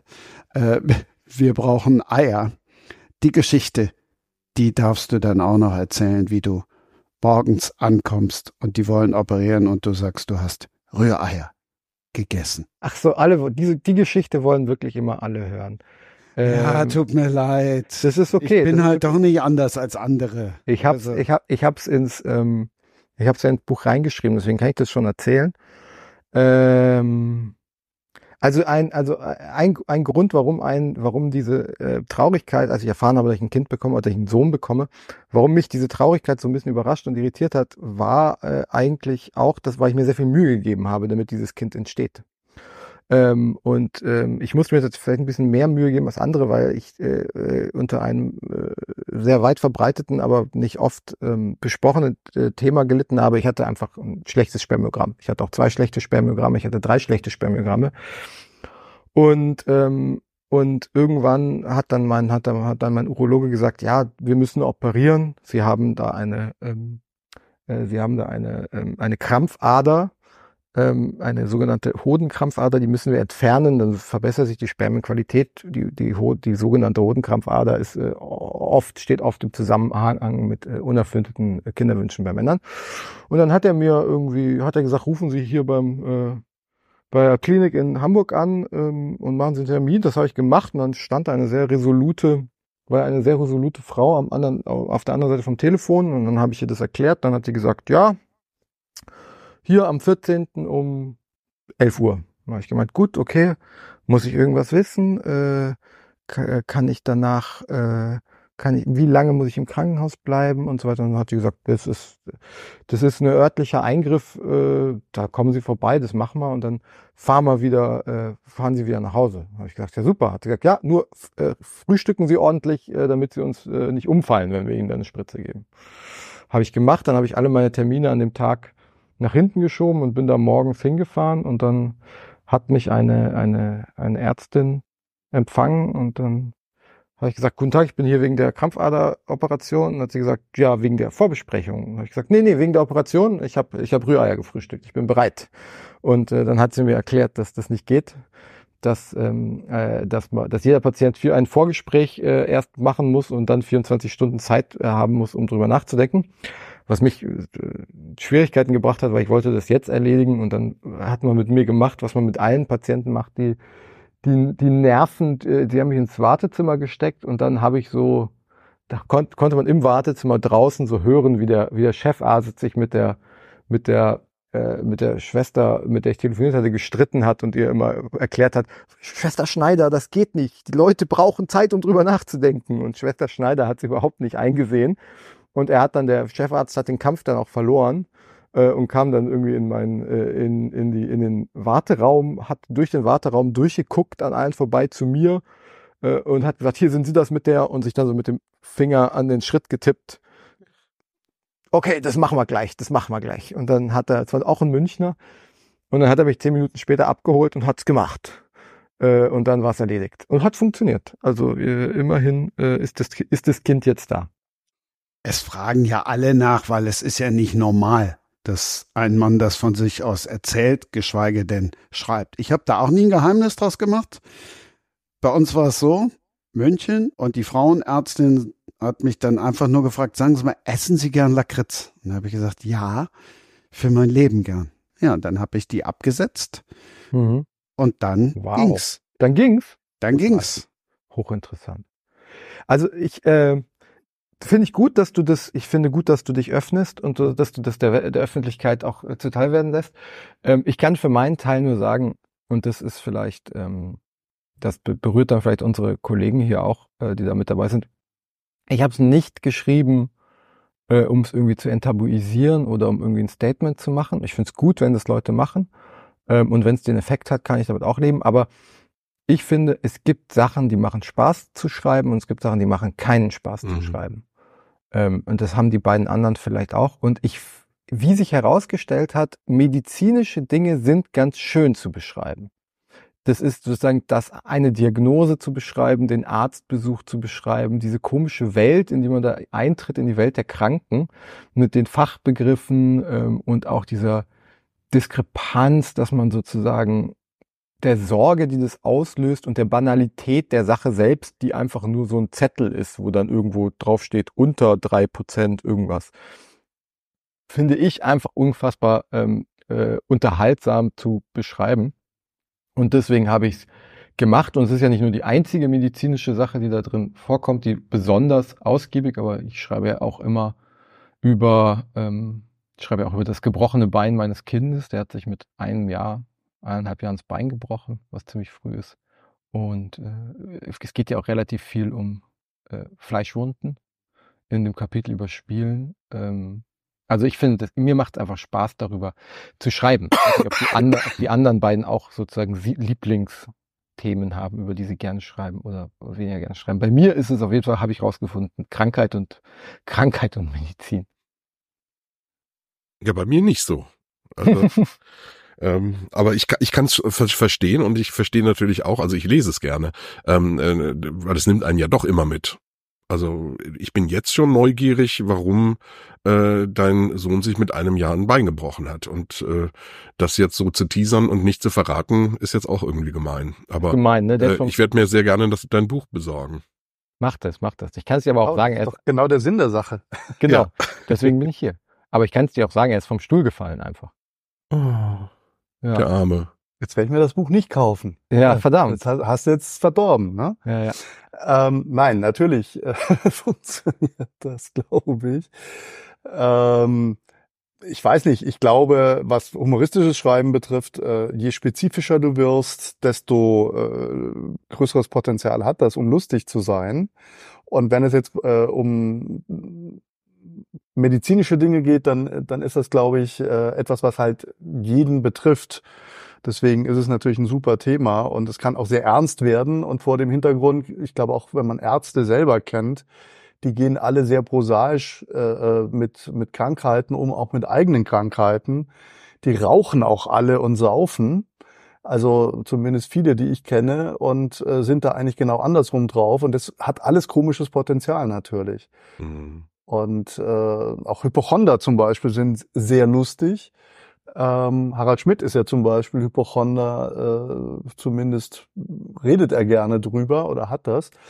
Ähm, also insofern hat das Potenzial. Ähm, und was sind Lieblingsstellen, die ich schreibe? Ich, ich mag zum Beispiel gerne, wenn ich jetzt mal so aus der Lameng gefragt werde, ich mag wirklich gerne, was andere Autoren, glaube ich, nicht so gerne machen, äh, Kapitel mit vielen Figuren schreiben. Ähm, da habe ich richtig Spaß dabei, weil ich mir die vorher zurechtlege und das so ein bisschen ausagiere und dann eigentlich so ein bisschen wie so ein Orchester oder wie so eine Besetzung vor mir habe. Und dann sage ich mir, jetzt muss der was sagen, jetzt muss der kommen. Also ich, hab ich krieg so einen Rhythmus rein nachher und ähm, kann die irgendwie dann auch in diesem Dialogischen, was sich dann ergibt, dass einer was sagt, dann fällt mir ein, was der andere darauf sagen muss, weil er so ist, wie er ist. Und dann kommt wieder der Nächste, der genau den richtigen, die sagen mir plötzlich, fangen plötzlich an mit mir zu sprechen. So esoterisch bin ich zwar eigentlich nicht, aber im Grunde ist es so. Ähm, und das wäre zum Beispiel jetzt, was ich gerne schreibe. Ja? Das kenne ich auch. Also ich habe jetzt in meinem in meinem letzten historischen Roman äh, eine Gruppe, die sich aufmacht, um den Schatz der Nibelungen zu finden. Ähm, das ist eine Gruppe von acht Personen und äh, das habe ich natürlich auch, äh, da, da musste man natürlich auch immer genau schauen, dass jeder gleichberechtigt drankommt, dass äh, alle Figuren das zu sagen haben, was sie sagen wollen und auch sollen. Und äh, das macht mir auch große Freude. Also gerade die Dialoge mag ich einfach immer sehr gerne. Meine Lieblingsstellen sind eigentlich immer so ein bisschen ähm, die mit den mit den Schurken zusammen. Und ich mag dann Schurken, die eben nicht einfach nur böse sind, sondern die ähm, ja ihre Boshaftigkeit äh, durch Freundlichkeit tarnen. Mhm. Und das sind so äh, Stellen, an denen ich meine riesige Freude habe, an, die, an denen ich wirklich sehr, sehr lange schreiben kann. Und ich kenne das ganz genau, wie du das sagst, äh, auch ohne komplett esoterisch zu sein. Ähm, es ist einem klar, was eine Figur sagen muss. Also das Mhm. Das- ergibt sich von alleine. Und manchmal schreibt man äh, irgendwie was runter und man weiß ganz genau, nee, das ist das das ist äh, das ist das Falsche. Und äh, dann ändert man das natürlich, ändert man das ab und ist dann in dem Moment glücklich. Ähm, aber ich kann mir das sehr gut vorstellen, dass es eben auch gerade so in diesem humoristischen Bereich äh, mit der Medizin einfach sehr, sehr gut funktioniert. Also ähm, da ist es so, ähm, je ernsthafter das Buch wird, umso schwieriger wird es dann natürlich da ähm, mit der Medizin, weil es ähm, ja dann einfach auch eine sehr fachliche Geschichte und sehr dramatisch werden kann. Mhm. Aber äh, das würde mich interessieren, wenn ihr sozusagen mögt, viele Charaktere, viele Figuren aufeinandertreffen zu lassen und sie reden zu lassen, habt ihr dann eine, also ihr sagt, das, was die reden, kommt von alleine, aber habt ihr äh, so eine sehr klare Vorstellung von den Figuren? Es gibt ja Leute, die legen sich dann so für Figuren so richtige Dossiers an und haben sozusagen alles im Kopf, sozusagen Biografien, die niemals sozusagen den Weg ins Buch finden von den Mhm, Figuren mhm. oder über, also strukturiert ihr die gar nicht so stark aus? Also bei mir ist es so, dass ich äh, ja über echte Verbrechen. Das werde ich wahrscheinlich noch ein bisschen näher erläutern äh, können bei anderer Gelegenheit. Ich schreibe ja über echte Verbrechen, äh, aber mit fiktionalisierten Leuten, allerdings mit Leuten, die es wirklich gegeben hat. Also zum Beispiel, was mir jetzt gerade vor Augen schwebte, als ich das sagte mit den vielen Figuren, gibt es äh, bei mir immer in jedem Band äh, Kapitel, wo dann die ganzen Hollywood-Mogule aufeinandertreffen.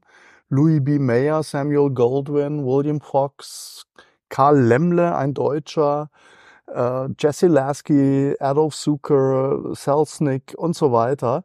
Und diese Leute gab es ja wirklich. Das heißt, ich schaue mir dann an, diese Biografien, schaffe mir das drauf.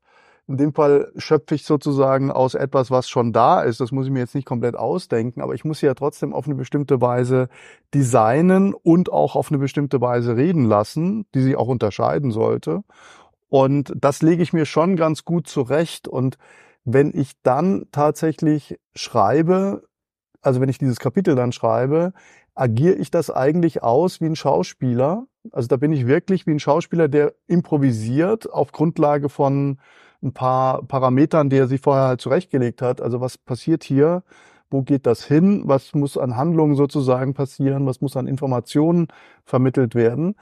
Ähm, und dann äh, rede ich dabei auch laut. Also ich, ich äh, kann auch nicht im Zug schreiben deswegen, sondern ich rede alles, auch übrigens nicht nur Dialoge, sondern auch das, was sonst gesagt wird, äh, rede ich laut dabei, also zumindest meistens. Und ähm, so geht das dann vonstatten. Und dann kommst du auch in so einen Flow rein im besten Fall. Und natürlich hast du aber teilweise auch die Phase oder den Moment, wo das äh, natürlich nochmal überarbeitet werden muss, wo das noch nicht im ersten Anlauf getroffen hat, wie bei Schauspielern halt auch. Da machst du mehrere Versuche und schreibst das halt auch nochmal um. Und das ist übrigens auch die Antwort darauf, hat, hat man Schreibblockaden? Also bei mir äh, nein, aber du schreibst vielleicht das Falsche und schreibst dann halt das nächste.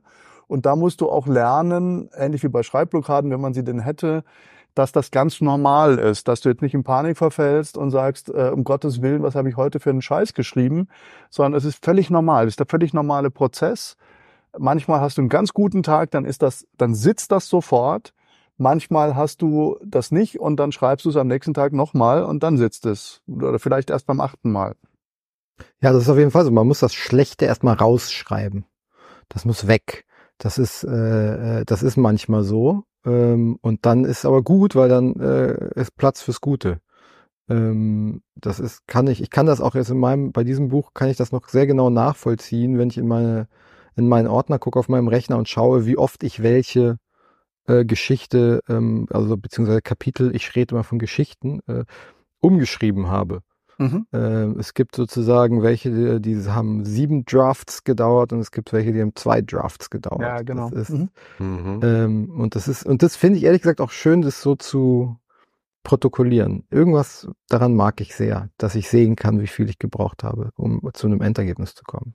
Also ich protokolliere das nicht, aber ich mache sozusagen deleted, ich habe deleted äh, Scenes oder ich habe äh, ich habe teilweise fünf verschiedene Versionen also ich probiere dann auch mal aus, was wäre denn, wenn bei diesem Kapitel noch Figur X dabei wäre? Mhm. Wie würde das das verändern? Also wir reden ja hier auch bei mir von historischen Krimis. Das heißt, äh, es geht natürlich immer drum, auch Spannung zu erzeugen. Und manchmal ist es natürlich schon spannender, wenn du jemanden dabei hast, der vielleicht jetzt gar nicht genau wissen soll, was hier passiert. Und dann müssen die anderen verklausuliert reden. Bringt das was? Bringt das genau nix? das probiere ich wirklich sehr exzessiv aus. Und äh, da habe ich dann wirklich teilweise auch fünf verschiedene Versionen ähm, und muss mich dann zwischen denen entscheiden. Das ist eigentlich manchmal das Schwierigste, sich zu entscheiden, welche Version nimmst du und was ist die richtige Entscheidung, um hier das richtige Kapitel zu erzählen, sozusagen. Mhm. Kennt ihr mhm. das auch? Ja, auf jeden Fall. Ich kenne es insofern, als dass mir das äh, manchmal, also ich muss anders anfangen. Schreibblockade ist bei mir auch nicht wirklich bekannt. Es gibt so Momente, wo ich nicht genau weiter weiß. Also ich plane normalerweise vor dem Schreiben meiner Bücher das in einem sehr gut ausgearbeiteten Exposé vor. Ähm, trotzdem gibt's natürlich auf dem Weg von vom Anfang bis zum Ende noch ganz viele Veränderungen.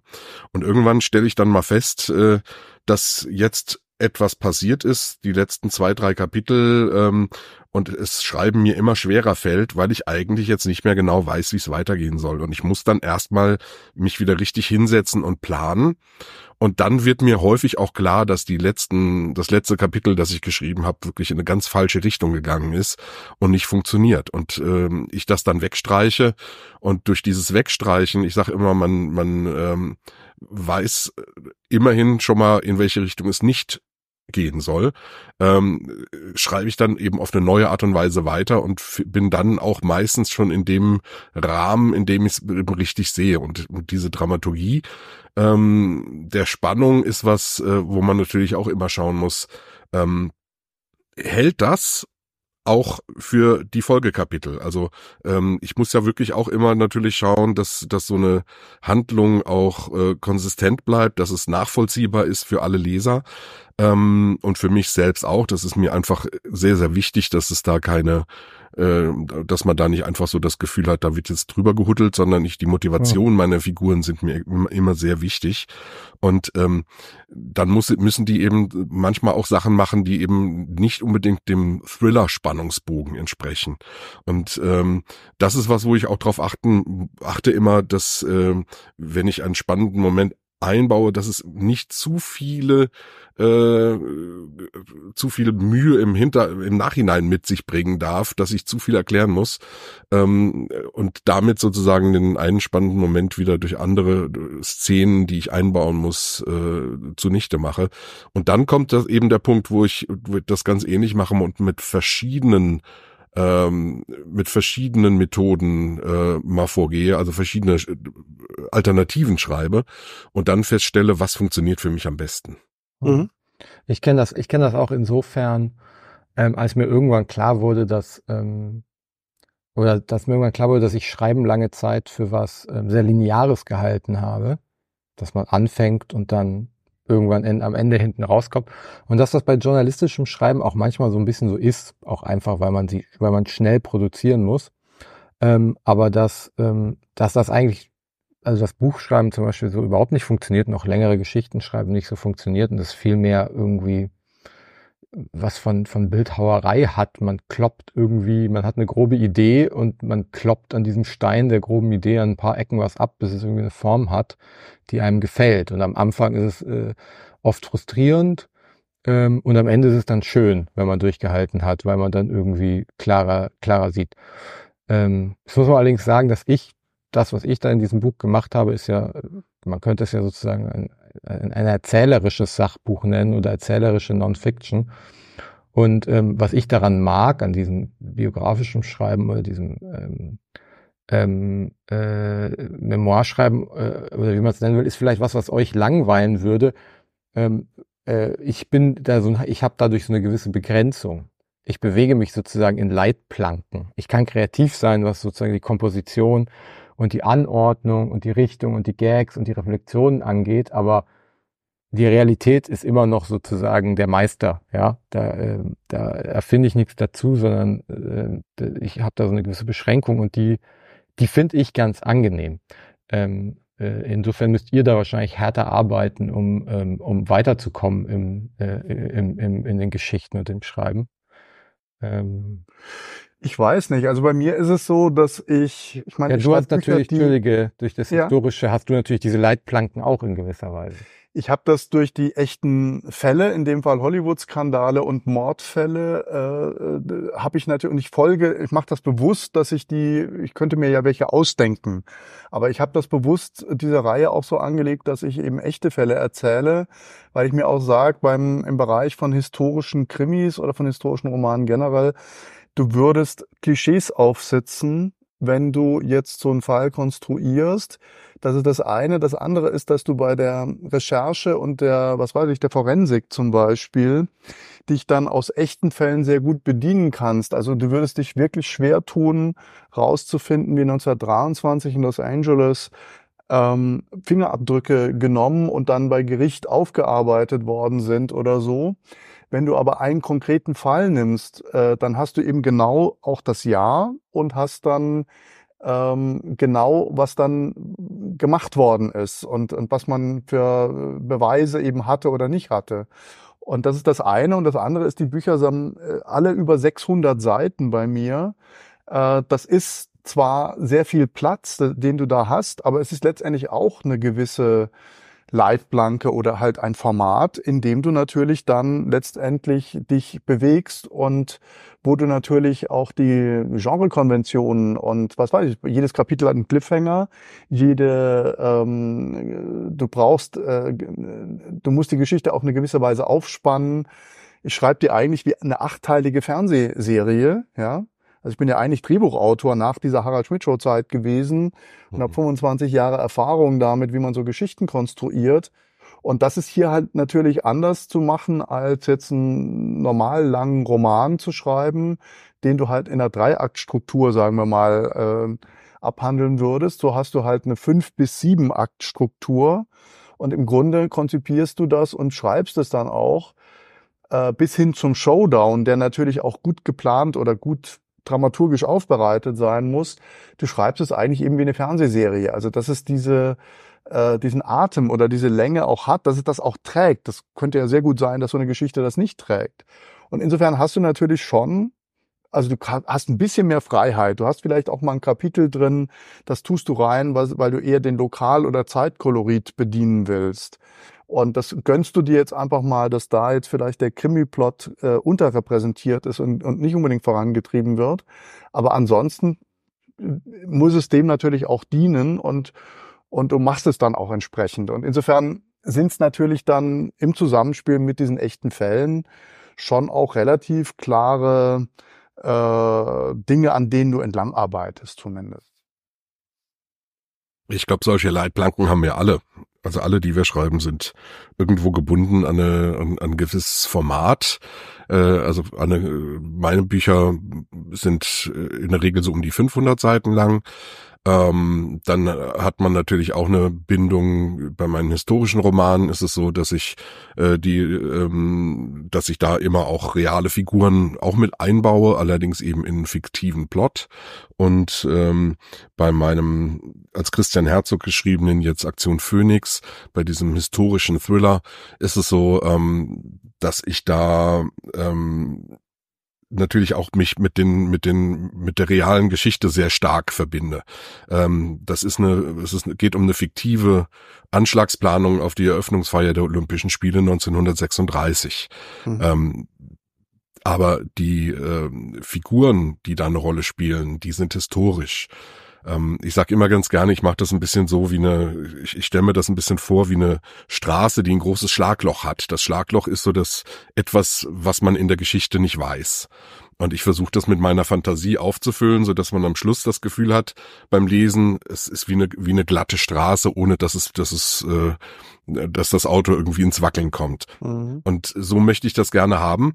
Äh, und das ist natürlich auch eine sehr, sehr starke äh, Planke, Leitplanke, die man hat, ähm, weil ich zum Beispiel, ähm, also bei, mir gibt es eine Szene, in der ähm, Hitler in Berlin ähm, meinen Protagonisten zu sich ruft. Und äh, da musste ich natürlich auch schauen, wo war Hitler zu diesem Zeitpunkt denn überhaupt? Kann das denn überhaupt möglich gewesen sein? Ähm, ich habe dann ein Buch gefunden. Es gibt einen, einen Wissenschaftler, der ein Historiker, der hat äh, das gesamte Leben von Adolf Hitler vom Tag für Tag mhm. zusammengestellt, wo er sich befand.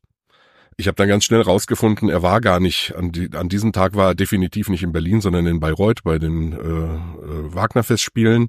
Und ähm, bei mir musste er allerdings nach Berlin gekommen sein zu einem sehr geheimen Treffen.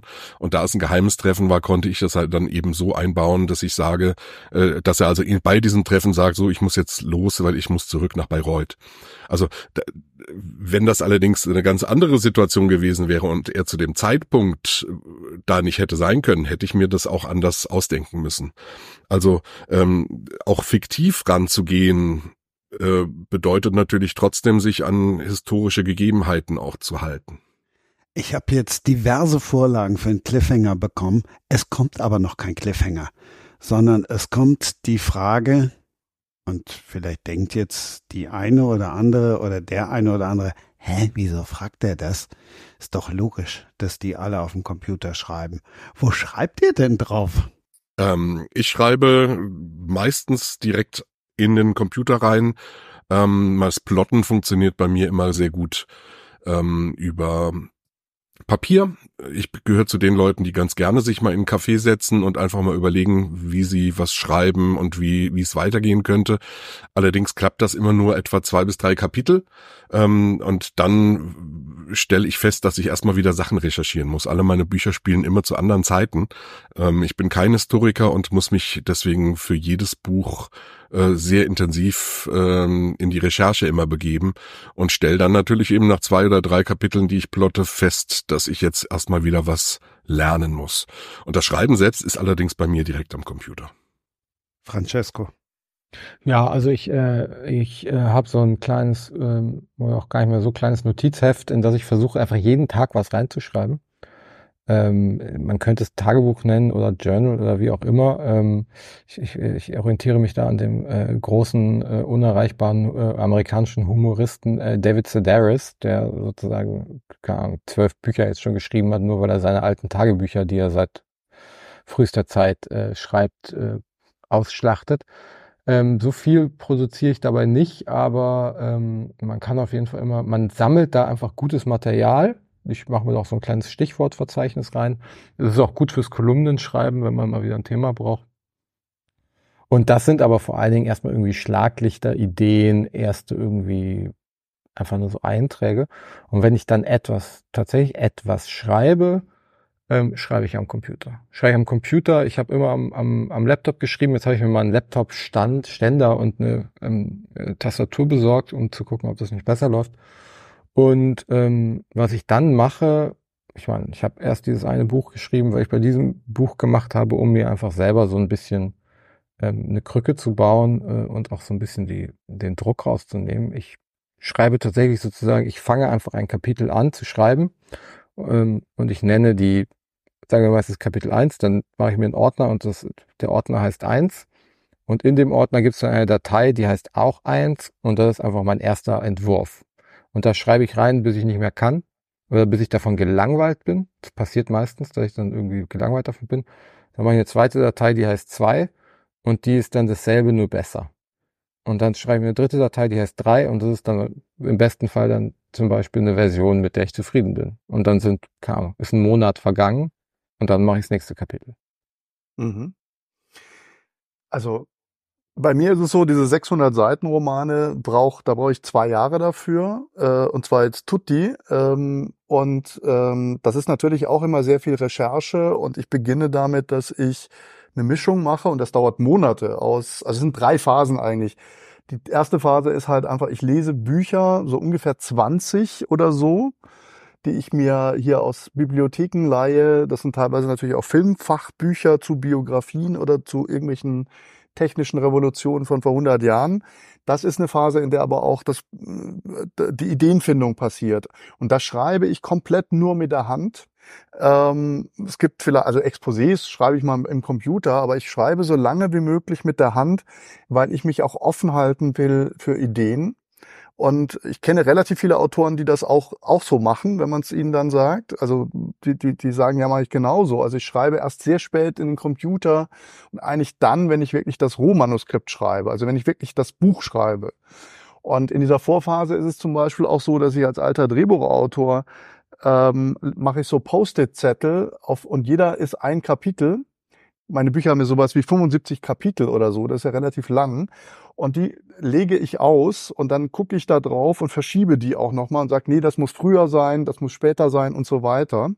Und so ergibt sich dann allmählich erst äh, so ein Bild. Und ich bin dann aber auch im Schreibprozess noch relativ offen dafür, da was über Bord zu schmeißen. Also ich mache einen Plan, um ihn dann nicht einzuhalten manchmal.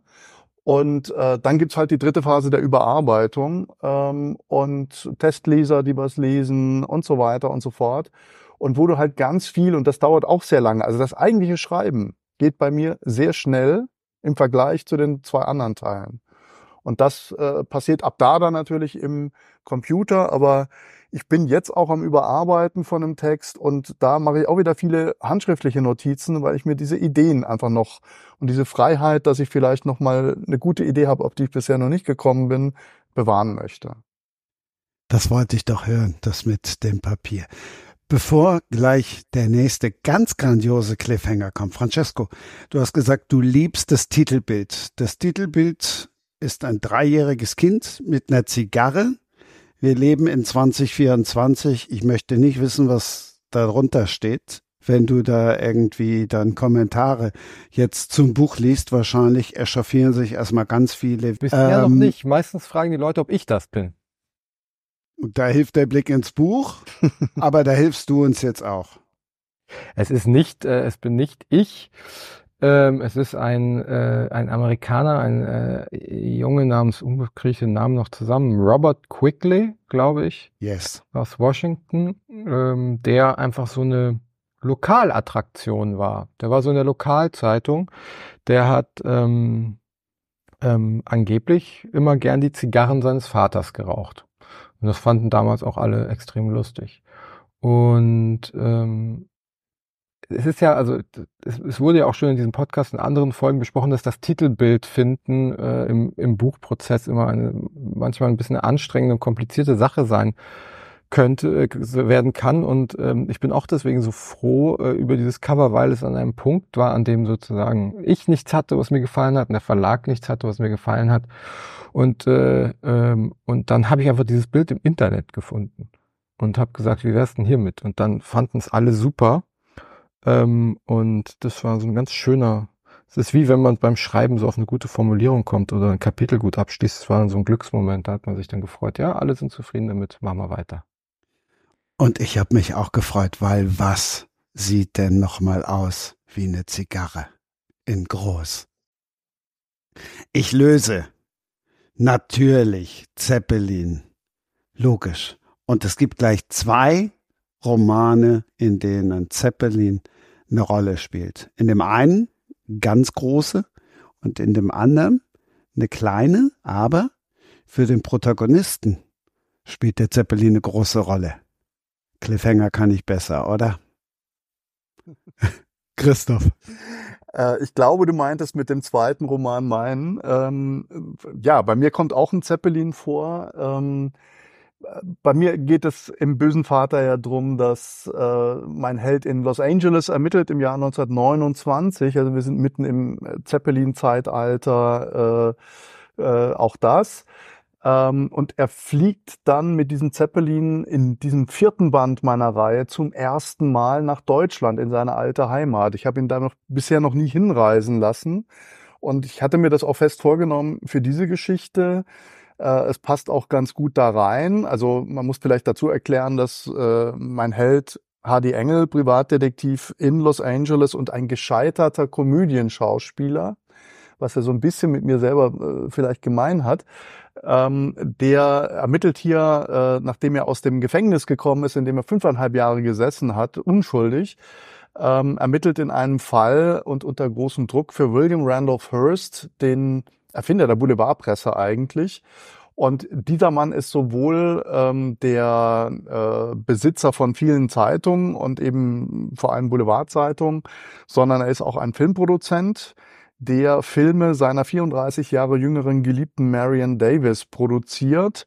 Und rund um dieses sehr illustre Paar, das zum Beispiel auch in dem Film Citizen Kane von Orson Welles porträtiert worden ist, nur eben mit anderen Namen, ähm, gibt es einen Kriminalfall, der äh, relativ heikel ist und der auch äh, tatsächlich passiert ist. Da ist ein Yachtausflug von denen äh, gemacht worden und dabei ist ein sehr berühmter Filmpionier, der Erfinder des Westerns, Thomas Ince, zu Tode gekommen. Und die große Frage ist, wie?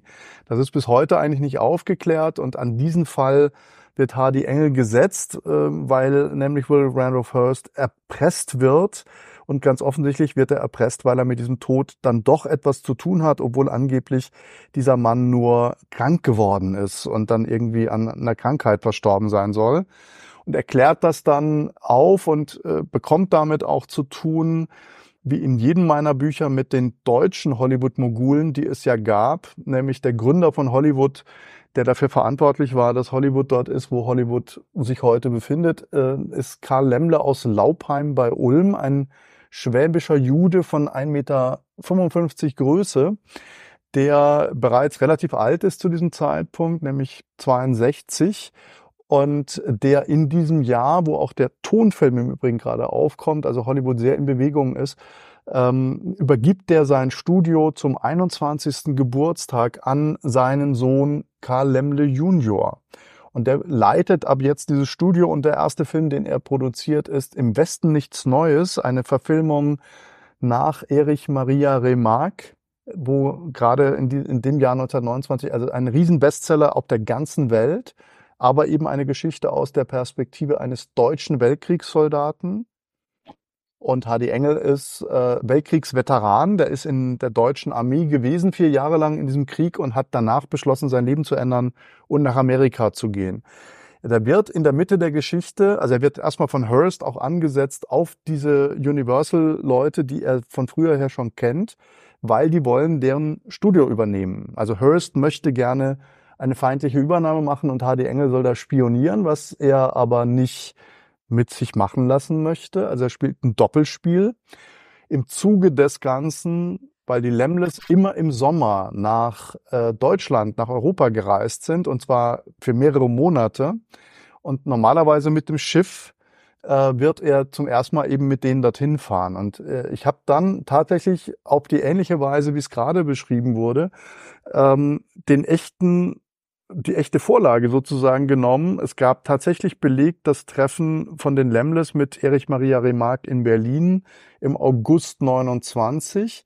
Und es gab auch ähm, eine Reise von einem Zeppelin, nämlich dem Graf Zeppelin LZ 129, der 1928 in Friedrichshafen gebaut worden war und der einen Weltrekordflug gemacht hat, von Amerika ausgehend und von Hearst gesponsert. Der hat also diesen Zeppelin äh, gechartert gehabt und hat dann gesagt, der fliegt jetzt in 20 Tagen um die Welt und ich mache einen Dokumentarfilm darüber. Diesen Dokumentarfilm kann man sich tatsächlich bei YouTube anschauen. Und das habe ich auch getan. Und dann habe ich mir einfach gesagt, bevor ich jetzt HD Engel mit den Lemles äh, mit dem Schiff fahren lasse, lasse ich ihn mit diesem Zeppelin fliegen. Und äh, das habe ich dann auch tatsächlich gemacht. Der kommt dann in viereinhalb Tagen äh, dort an, hat sozusagen eine erste Form von Jetlag und äh, ist damit in seiner alten Heimat, wo dann einige Kapitel spielen, wo er zum ersten Mal auch auf Nazis trifft. Die sind in diesem Dokumentarfilm auch zu sehen. Du hast fröhliche SA-Truppen bei der Ankunft in Friedrichshafen, wo das eine große Attraktion war, dass ein Zeppelin landet.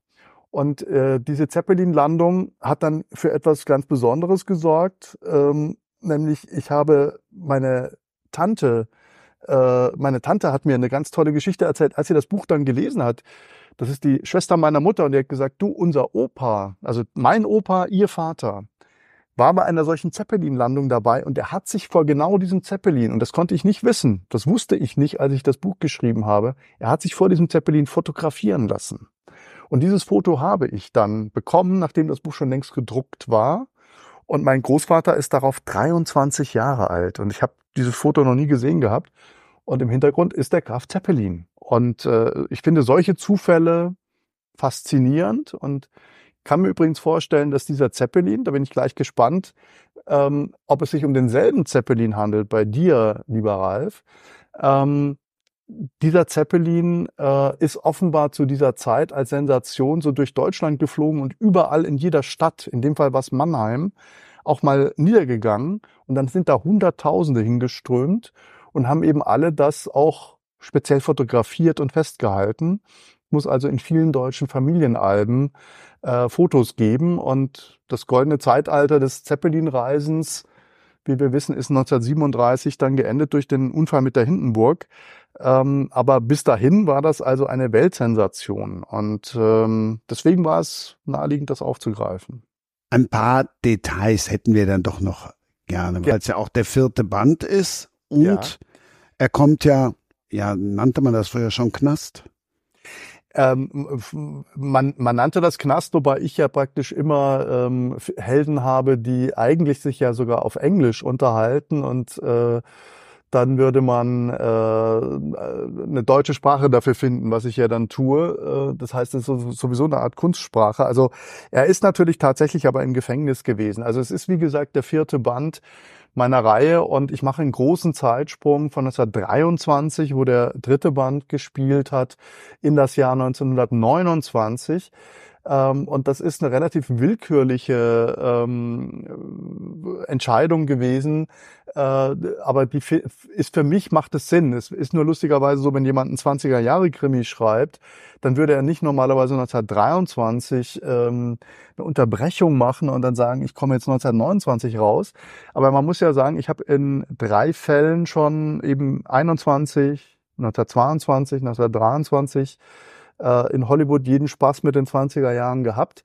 Und mein Erzählrahmen ist eigentlich so, dass mein Held von 1900, also Anfang der 40er Jahre aus erzählt. Du hast ja bei äh, den klassischen Krimis eigentlich immer die Situation, ich habe einen Ich-Erzähler, dass der eigentlich so ein bisschen klüger ist. Der erzählt ja retrospektiv, was ihm da passiert ist. Das heißt, er macht auch Vorgriffe und sagt, äh, aber dann war das, das war eine ganz schlechte Entscheidung von mir, die sollte ich noch bereuen und so weiter.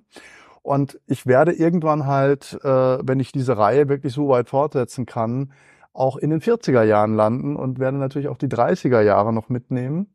Das ist der eine Grund, warum ich das gemacht habe. Und dann war es auch einfach so, dass wenn du drei Fälle hast, in denen ein Privatdetektiv den Reichen und Mächtigen von Hollywood äh, und im dritten Band auch noch dem Ku Klux Klan und den Republikanern, äh, wo der amerikanische Präsident nämlich in dieser Geschichte äh, im Amt verstirbt unter dubiosen Umständen. Da ist er also sehr mächtigen Leuten auf die Füße getreten und ich hatte einfach das Gefühl, man muss ihn dann auch mal äh, bestraft werden lassen, äh, weil das können die nicht einfach so hinnehmen. Der, der ist jetzt schon mit sehr viel durchgekommen, auch wenn er unterwegs mal ein Auge verloren hat zum Beispiel. Also ihm wurde schon übel mitgespielt.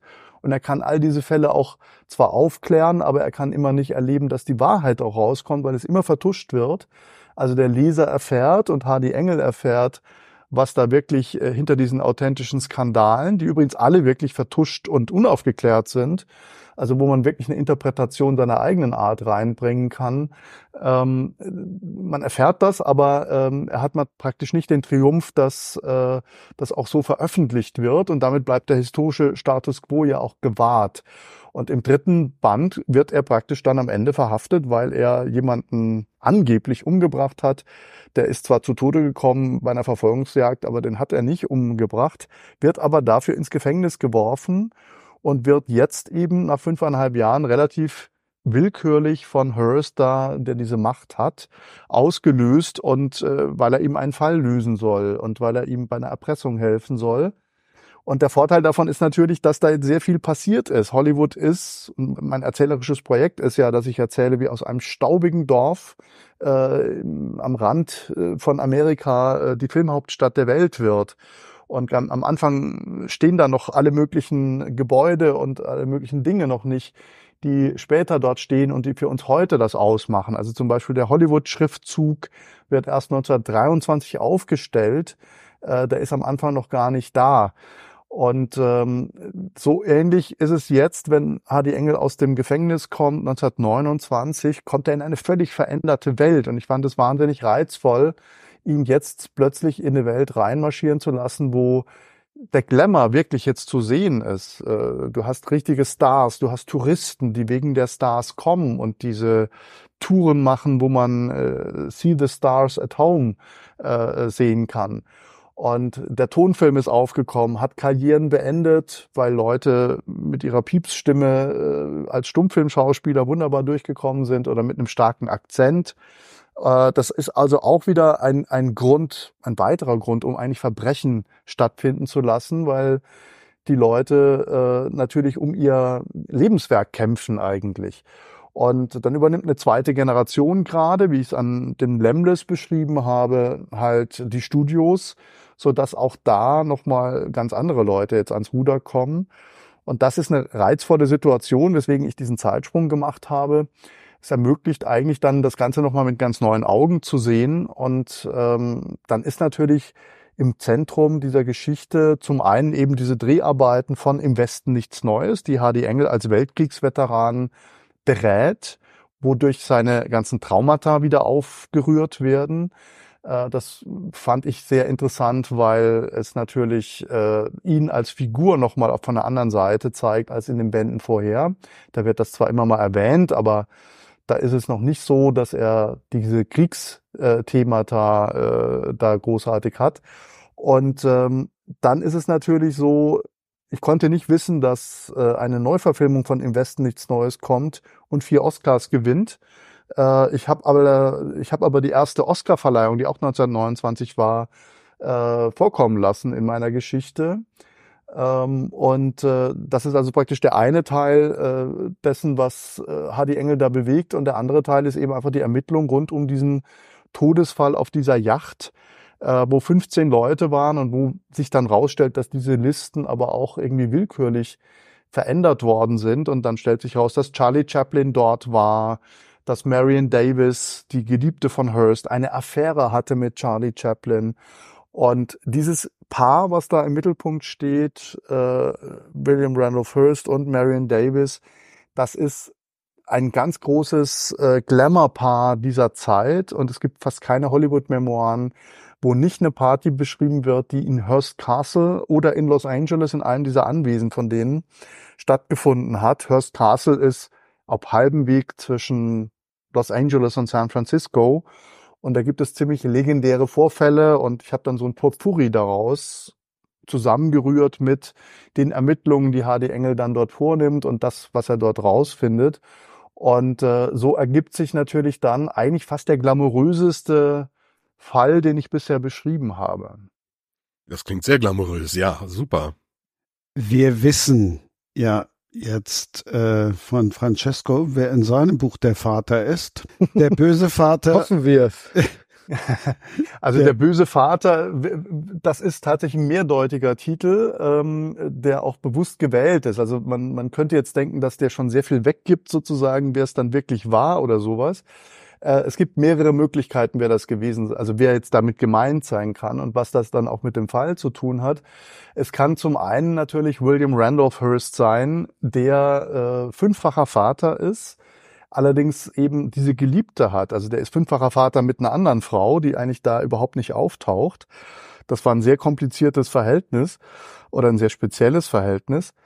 Und dann gibt es eben Marion Davis und was ich bei den Recherchen zu diesem Kriminalfall und dem Hintergrund dieses Paares dann erfahren habe, ist, dass die tatsächlich ein uneheliches Kind hatten. Das kann man auch nicht einfach so bei Wikipedia nachlesen, aber das ist dann tatsächlich rauszufinden, dass diese äh, geliebte Marion Davis eine sehr hübsche Blondine, die gestottert hat übrigens und die trotzdem im Tonfilm reüssiert das ist äh, eine Geschichte, die aber relativ offen ist und die sie sehr verletzlich macht und die auch äh, gut beschrieben wird. Die nimmt Unterricht und äh, wenn die in der Rolle ist, stottert sie dann doch nicht. Aber man denkt eigentlich, das wird nichts bei der. Die hat auf jeden Fall relativ früh ein Kind zur Welt gebracht und das hat man dann so gemacht, dass sie nach ähm, Paris gegangen ist und längere Zeit sozusagen eben auch in Europa dann so eine Auslandsreise gemacht hat und dann kam irgendwann kam sie wieder und dann hat ihre Schwester, sie hatte vier blonde Schwestern, äh, die alle auch Schauspielerinnen waren, aber nicht so erfolgreich und die von ihr gelebt haben. Die haben dann, also eine davon, Rose, die größte Alkoholikerin leider, hat dann das Kind aufgezogen und so ist das in diesem Haushalt aufgewachsen und ähm, konnte praktisch von der von den echten Eltern trotzdem jede Menge mitbekommen. Äh, das ist aber natürlich etwas, was denen auch um die Ohren zu fliegen droht, also das, was aufgedeckt zu werden droht und dann das Potenzial zu einem Skandal hat, den sie natürlich unterdrücken wollen. Das könnte der eine böse Vater sein. Und es kann auch sein, dass das mit dem Fall was zu tun hat. Und dann gibt es natürlich den von mir gerade beschriebenen Karl Lemmle, der sein Studio zum 21. Geburtstag, und das ist eine wahre Geschichte, seinem Sohn, und zwar überraschend, schenkt. Der sagt, ich schenke der Universal ich ziehe mich jetzt zurück. Und äh, dann tut er das natürlich nicht wirklich. Und da sind wir jetzt auch wieder bei Uli Hoeneß, der äh, dann moniert, dass Oliver Kahn nur fünfmal angerufen hat. Natürlich mischt sich dieser Vater jede Menge ein, nicht nur in das Privatleben von seinem Sohn. Er möchte nämlich nur, dass der äh, jüdische äh, Frauen heiratet Leider steht Karl Lemmle Junior aber auf Blondinen und die sind gerne mal nicht jüdisch. Und dann gibt es ein Problem mit dem Vater. Und äh, er mischt sich natürlich aber auch in die Dreharbeiten und in die Leitung des Studios ein. Natürlich kann der nicht loslassen, der Patriarch. Und ist insofern natürlich auch ein böser Vater. Und dann gibt es noch die Geschichte von Hardy Engel selber, der, bevor er ins Gefängnis gekommen ist, ähm, da war seine Freundin Polly Brandeis, eine sehr hübsche, sehr impulsive Regisseurin, war schwanger im fünften Monat und dann ist er verhaftet worden und dann ist sie irgendwann nicht mehr aufgetaucht, hat ihn nicht mehr besucht, hat auch nicht mehr mitbekommen, dass er eben da zu dieser langen Strafe verurteilt worden ist. Das heißt, er kommt jetzt aus dem Gefängnis und seine große Aufgabe, neben der diesen Fall zu lösen, ist, dass er seine Freundin sucht und rausfinden will und die ganze Zeit denkt natürlich, die hat auch ein Kind, aber wo ist es? Was ist es eigentlich geworden? Ist es ein Junge oder ein Mädchen? Und ich kann nur sagen, er wird sie finden und was er dann rausfindet und was das dann an Eskalation bringt, das würde ich jetzt als Cliffhanger stehen lassen. Klingt super spannend. Ähm, ich bin begeistert. Ähm, darf ich dich gerade noch fragen, äh, weil wir vorhin über den Zeppelin schon gesprochen haben, ähm, wie groß ist die Rolle dann, die du dem Zeppelin äh, eingibst? beschreibst du die Reise? Passieren da für die Handlung entscheidende Sachen oder ist es äh, einfach das Transportmittel? Es ist eigentlich nur das Transportmittel und es ist nur in einem, also er fährt zurück dann auch wieder mit dem Schiff, äh, äh, mit den Lemles nämlich, ja. aber er reist ihnen hier hinterher und es ist dann so ein bisschen mirakulös eingeführt, weil er ist auf einer Party bei Hearst äh, in Hearst Castle und äh, Hearst sagt, äh, sie müssen den Lemles hinterherreisen, um rauszufinden, was die da vorhaben. Und äh, dann sagt er, ja, aber das ist nicht möglich, die sind ja schon in Europa, wie soll ich das schaffen? Dann sagt er, ich habe einen Zeppelin. Und mit dem sind sie in viereinhalb Tagen dann in Friedrichshafen, etwa zu der Zeit, wo die dort eintreffen. Ja. Das heißt, es ist wirklich ein besonderer Clou, fast ein Gag, äh, weil es dann wirklich auch klar macht, wie mächtig dieser Mann ist und was er für Möglichkeiten da bieten kann. Und dann ist es ein Kapitel, in dem äh, die diese Reise machen, wobei es tatsächlich so ist, und das ist auch alles in diesem Dokumentarfilm enthalten, dann konnte man auch alles äh, recherchieren. Die haben dann äh, sich als so eine Art äh, weltumspannende Friedensmission inszeniert, weil sie ja überall, es waren auch über Russland, über Japan und sind dann wieder zurückgekommen nach Amerika. Und das wurde auch überall gefeiert. Ähm, und sie haben zum Beispiel auch über den Schlachtfeldern des Ersten Weltkriegs einen Kranz abgeworfen. Und das lasse ich natürlich dann meinen Helden Hardy Engel machen, also über Ypern in äh, Belgien. Und äh, die Mondlandschaft dieses Schlachtfeldes wird auch beschrieben. Aber es ist eben nur ein Kapitel und es kommt dann auch diese Ankunft, aber das wird praktisch dann mit diesem einen Teil abgehandelt. Also das meinte Christian vorhin auch damit. Es ist jetzt kein total ja. tragender Teil dieser Handlung, aber es ist einfach ein besonders schöner Clou und eine besonders schöne Art zu reisen sozusagen bei mir. Und äh, ich glaube, und da würde mich jetzt auch interessieren, welcher Zeppelin es bei dir war. Bei dir spielt es ja eine viel größere Rolle. Bevor wir dazu kommen, möchte ich jetzt doch noch mal gerne den Mann, der am 31.12.1986, sprich ein Silvesterkind, geboren ist, fragen, catcht ihn das? So nach dem Motto Babylon Berlin habe ich auch verschlungen? Ähm, Babylon Berlin habe ich nicht verschlungen. Ähm, äh, es catcht mich, ähm, es catcht mich schon. Ähm, es ist nicht, äh, es, es, gehört jetzt nicht zu den Genres, die ich sonst immer lese, aber ähm, ich, ich kriege sehr starke Succession-Vibes, ähm, äh, so ein mhm. bisschen und äh, und auch diese Elemente, über die wir schon geredet haben, mit ähm, mit, mit Hönes und den Männern, die nicht loslassen können, das finde ich alles, ähm, das finde ich alles ziemlich, finde ich alles ziemlich interessant. Ähm, und ich muss an einen Auftritt des Kabarettisten Dieter Hildebrand denken, der, und ich kann sein, dass ich mich falsch erinnere, deswegen muss ich jetzt sehr feuchtig sein, der aber auch einen Sketch, ein, ein Stück hatte, wo er über Hearst redet und in einer Rolle und er beschreibt ihn dann so, er beschreibt Hearst sei mal von einem äh, Skorpion äh, in die Hoden gestochen worden. Der Skorpion sei sofort darauf gestorben. ähm, ähm, daran musste ich jetzt, das kam gerade sozusagen wie ein Trigger wieder und jetzt würde ich mich, jetzt interessiert mich diese Figur plötzlich sehr und mich interessiert natürlich jetzt auch, ob diese Beschreibung ähm, dem historischen Hurst äh, gerecht wird. Also es gibt tatsächlich auch noch ein anderes schönes äh, Zitat, das bei Hearst äh, gerne mal äh, genommen wird. Äh, und zwar, er, der war schon relativ früh Erbe eines Zeitungsverlages, der aber noch relativ klein war und hat daraus dann ein Riesenimperium gemacht. Und wir reden jetzt vom äh, Krieg ähm, ich krieg das immer nicht so ganz zusammen, ob das Kuba äh, gewesen ist, also Amerika gegen die Spanier oder, oder die Philippinen. Auf jeden Fall spielt der 1898. Und da hat Hearst äh, die Boulevardpresse im Prinzip erfunden, und zwar mit dem Satz, er hat zu einem Journalisten gesagt, er soll dorthin reisen, wo dieser Krieg ist. Äh, also er soll dorthin reisen, sonst verdirbt man jetzt den Gag. Und äh, er soll die Berichte liefern und er liefert den Krieg hat Hearst mhm, zu ja. ihm gesagt. Mhm. Und das ist ein sehr bekanntes Zitat, was glaube ich auch so dieses äh, Umdrehen von, was vielleicht auch mit Fake News in Verbindung zu bringen ist oder so. Also da haben die sich auch überhaupt nichts geschissen und haben teilweise halt in vier Ausgaben pro Tag äh, das Neueste, auch zu diesen Hollywood-Skandalen zum Beispiel, da haben die halt richtig Auflage gemacht. Ähm, und dann hat er auch noch selber angefangen, Filme zu drehen und selber Skandale zu produzieren, also unwillentlich. Ähm, deswegen ist das wirklich eine, extrem schillernde Figur und ist auch so ein Riesenbaby. Also das ist so ein Typ, der äh, genauso naiv ist, wie das jetzt vorhin auch äh, bei Uli Hoeneß teilweise zum Thema gemacht worden ist. Also es ist wirklich jemand, der sich nicht bewusst ist, was er auslöst teilweise mit seiner polternden Art. Ja? Und da können eben auch mal Sachen dabei sein, die einen ins Gefängnis bringen können, sage ich jetzt mal. Und wir sind gleichzeitig in der Zeit jetzt eben dann auch, wo, wo, wo es erstmalig so war, dass, dass eben wirklich einzelne Menschen mit, mit einer medialen Macht äh, Propaganda auch ausüben konnten in jede Richtung. Das ist ja äh, einfach auch eine ganz, das Radio ganz faszinierende ja, was Sache. war auch, ne? Und ja. du hast die Wochenschau zu der Zeit, was ja. auch Hearst ziemlich vorangetrieben hat und was sie alle gemacht haben. Also du hast wirklich da neue Medien, jetzt noch jenseits dessen, dass der Film durch, das, durch den Tonfilm revolutioniert wird. Aber äh, Radio war natürlich ein Riesen, es war auch eine Riesenkonkurrenz für, für das Kino. Und ähm, du hast natürlich jetzt auch eine Zeit, 1929, da kommt dann die Weltwirtschaftskrise. Also der Wall Street Crash wird bei mir auch beschrieben, weil der ist auch wieder nachrecherchiert dann an einem Abend passiert, als eine Hearst-Premiere war.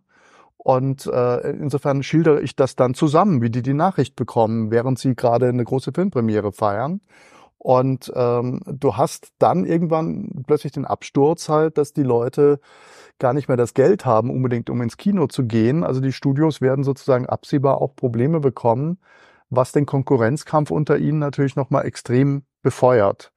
Ja. Und das geht dann halt teilweise auch ins Verbrecherische rein. Und ich glaube übrigens, dass diese neuen Medien, wir haben im Moment ja auch neue Medien, nämlich die äh, sozialen Medien, äh, dass das immer äh, einhergeht mit solchen Epochenbrüchen, die dann auch relativ krisenhaft und gefährlich daherkommen können. Und deswegen hat es alles auch so eine gewisse Aktualität, finde ich.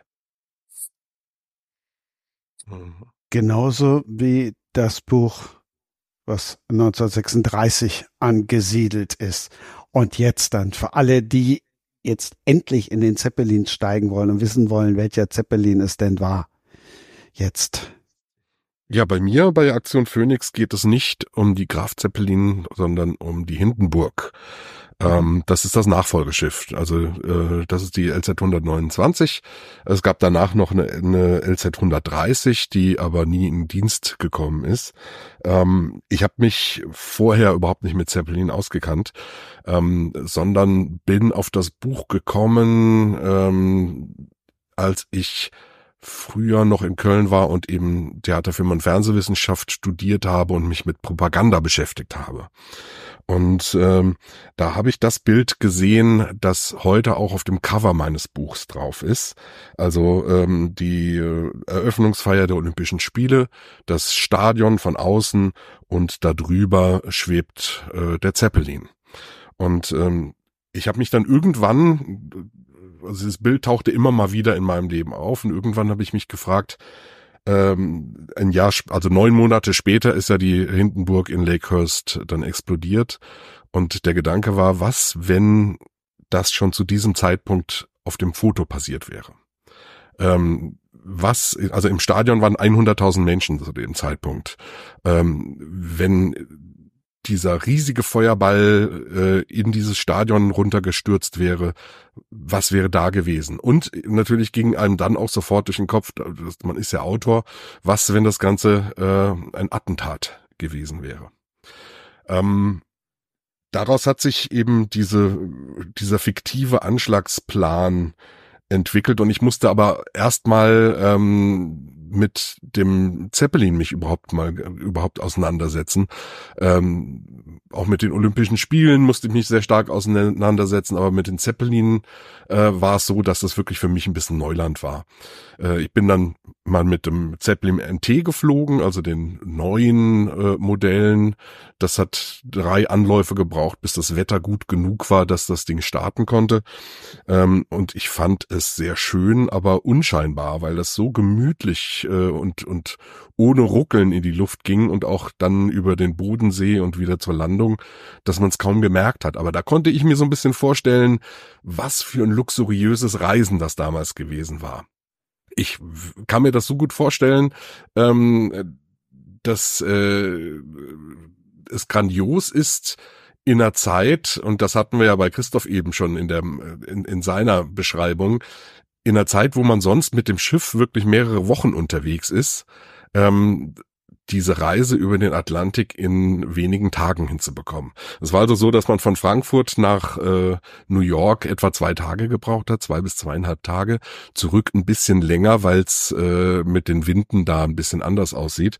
Und ähm, das ist natürlich ein ganz gewaltiger Vorteil in der Zeit äh, der 30er, wo so die Globalisierung beginnt, wo also die Unternehmen äh, Geschäfte über den Atlantik machen äh, und wo es noch nicht wirklich so eine Flugverbindung gibt. Also äh, mit, mit äh, einer Boeing über den äh, Atlantik gibt's eben einfach noch nicht. Und ähm, mit dem Zeppelin muss es unfassbar luxuriös gewesen sein. Äh, bei der Graf Zeppelin war es wohl so ein äh, Jahrhundertwende-Einrichtung, alles sehr plüschig mit Vorhängen an den Fenstern und äh, dann bei der Hindenburg wurde das Ganze ein bisschen anders gemacht. Da ist man schon mit äh, einer Bauhauseinrichtung, einer ganz modernen Bauhauseinrichtung los. Ähm, also Zeppelin hat mich mega fasziniert, war ich total begeistert von und äh, mir war klar, ich brauche auch eine Figur, die äh, das äh, selbst erlebt, also die ganz genauso wie ich selbst sich diesem Zeppelin annähert. Und äh, einer meiner Hauptfiguren, ich habe drei Perspektiven, aus denen ich das Buch ähm, erzähle. Äh, eine der Hauptfiguren ist ein junger Schwarzwälder ähm, Ob Chef Chefober ähm, in Freudenstadt und der ähm, wird von Hugo Eckener äh, engagiert. Hugo Eckener ist der Mann, der den äh, die LZ 127 bei dem ähm, bei der Weltumfahrung auch äh, kommt bei mir auch vor, ist. ja genau.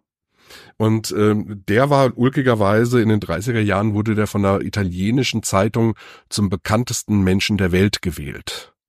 Mhm. Ähm, heute kennt ihn kaum noch jemand. Ähm, aber damals war er wirklich eine ganz bedeutende Persönlichkeit und das ist, wie du gesagt hast, eben, äh, weil aus diesem Zeppelin-Flug auch ähm, eine Show gemacht worden ist, weil man überall auch äh, ein Zeichen des Friedens gegeben hat. Und man muss sich einfach vorstellen, äh, in, wir sind in einer Zeit, wo noch nicht viel anderes außer Vögeln über den Himmel fliegt. Und auf einmal kommt da etwas, was äh, doppelt so lang ist wie die Titanic und das schwebt am Himmel. Und äh, das muss einfach für alle Leute wirklich unfassbar gewesen sein, sowas zu sehen und sowas mitzuerleben. Deswegen sind auch äh, die Starts und Landungen immer richtige ähm, Events gewesen, wo also man, wo man hin ist. Bei den Starts und Landungen sind oft genug auch Kapellen da gewesen. Ähm, es gibt eine Geschichte von der, vom Start der äh, Hindenburg. Ähm, da ist, äh, hat auch eine Kapelle in Frankfurt gespielt und der Kapitän äh, hat zum Start ja Wasser ab, abzulassen und äh, der hat das Wasser dann absichtlich über der Kapelle abgelassen, damit die nass werden, weil er kein Freund äh, der Hitlerjugend war.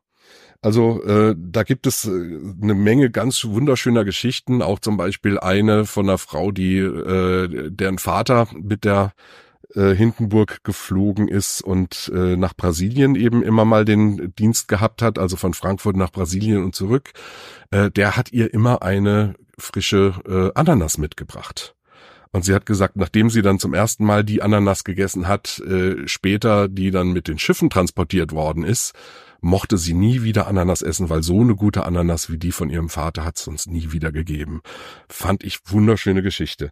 Ja, so Kleinigkeiten tauchen dann im Buch natürlich auf, aber mein Held, äh, der Georg Finkbeiner, der wird dort dann engagiert und äh, wird, wird Steward an Bord äh, der Hindenburg und einer seiner ersten Flüge soll dann eben sein der Flug zur Eröffnungsfeier der Olympischen Spiele. Ähm, es war natürlich für die Nazis eine grandiose Propaganda, äh, dort äh, das modernste Luftschiff der Welt einfach zu präsentieren. Und äh, wie du eben auch gesagt hast, äh, es, wir sind in einer Zeit, in der auch die äh, anderen Medien hochkommen, also die Nachrichten äh, über Radio haben live berichtet von den von der Eröffnungsfeier. Es wurde äh, wurden natürlich auch Wochenschauen gemacht und es fanden auch die ersten Live-Übertragungen im Fernsehen statt sozusagen.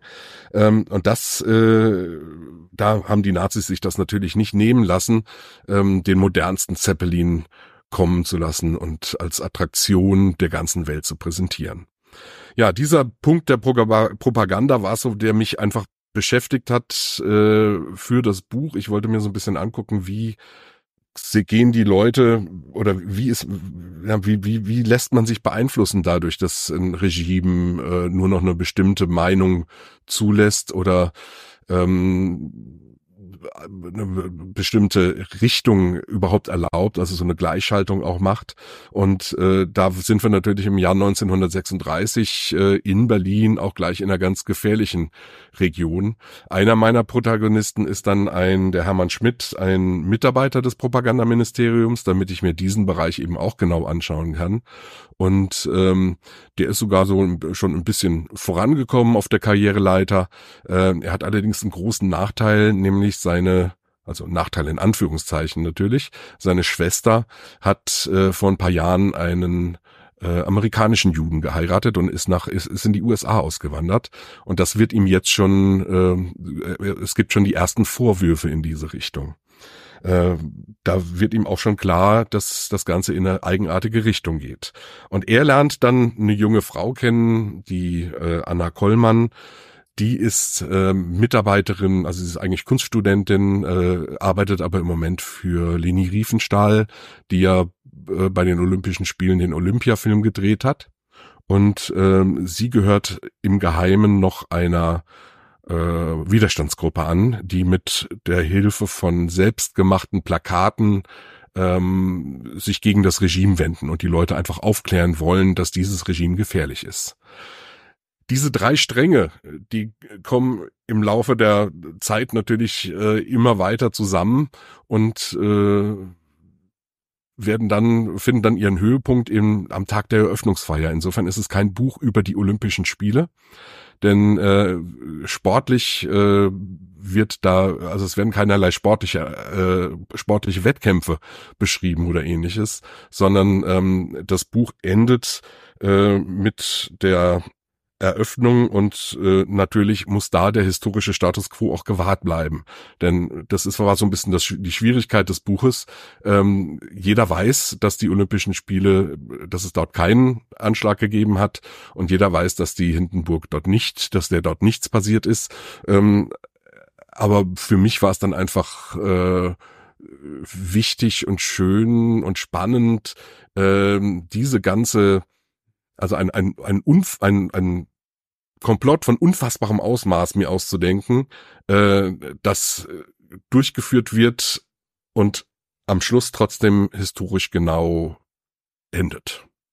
Und mhm. äh, ja, äh, das ist so ein bisschen, was ich, was ich wollte. Ich wollte mir anschauen, wie reagieren die unterschiedlichen Menschen, äh, wieso stellt man sich auf die Seite der einen des Regimes oder wieso stellt man sich dem entgegen? Was sind Motivationen? Das war so der Bereich, äh, der für mich extrem wichtig war. Und das Ganze wollte ich damit ähm, auch möglichst viele Leute das Ganze lesen, äh, in eine wirklich sehr spannende Thriller-Handlung mit einbauen. So, jetzt habe ich sehr lange geredet. Kann, kannst du sagen, äh, ähm, ob das die Widerstandsgruppe gewesen ist oder ob das ein Mix aus, äh, also wer, wer ist für dieses Komplott verantwortlich für diesen Attentatsplan? Äh, kannst natürlich jetzt auch sagen, das wird nicht, das ist der Clou, der nicht aufgedeckt werden darf. Das, aber das ist das, das würde mich das ist tatsächlich interessieren. eine der eine der Clues, die äh, jetzt nicht aufzudecken sind.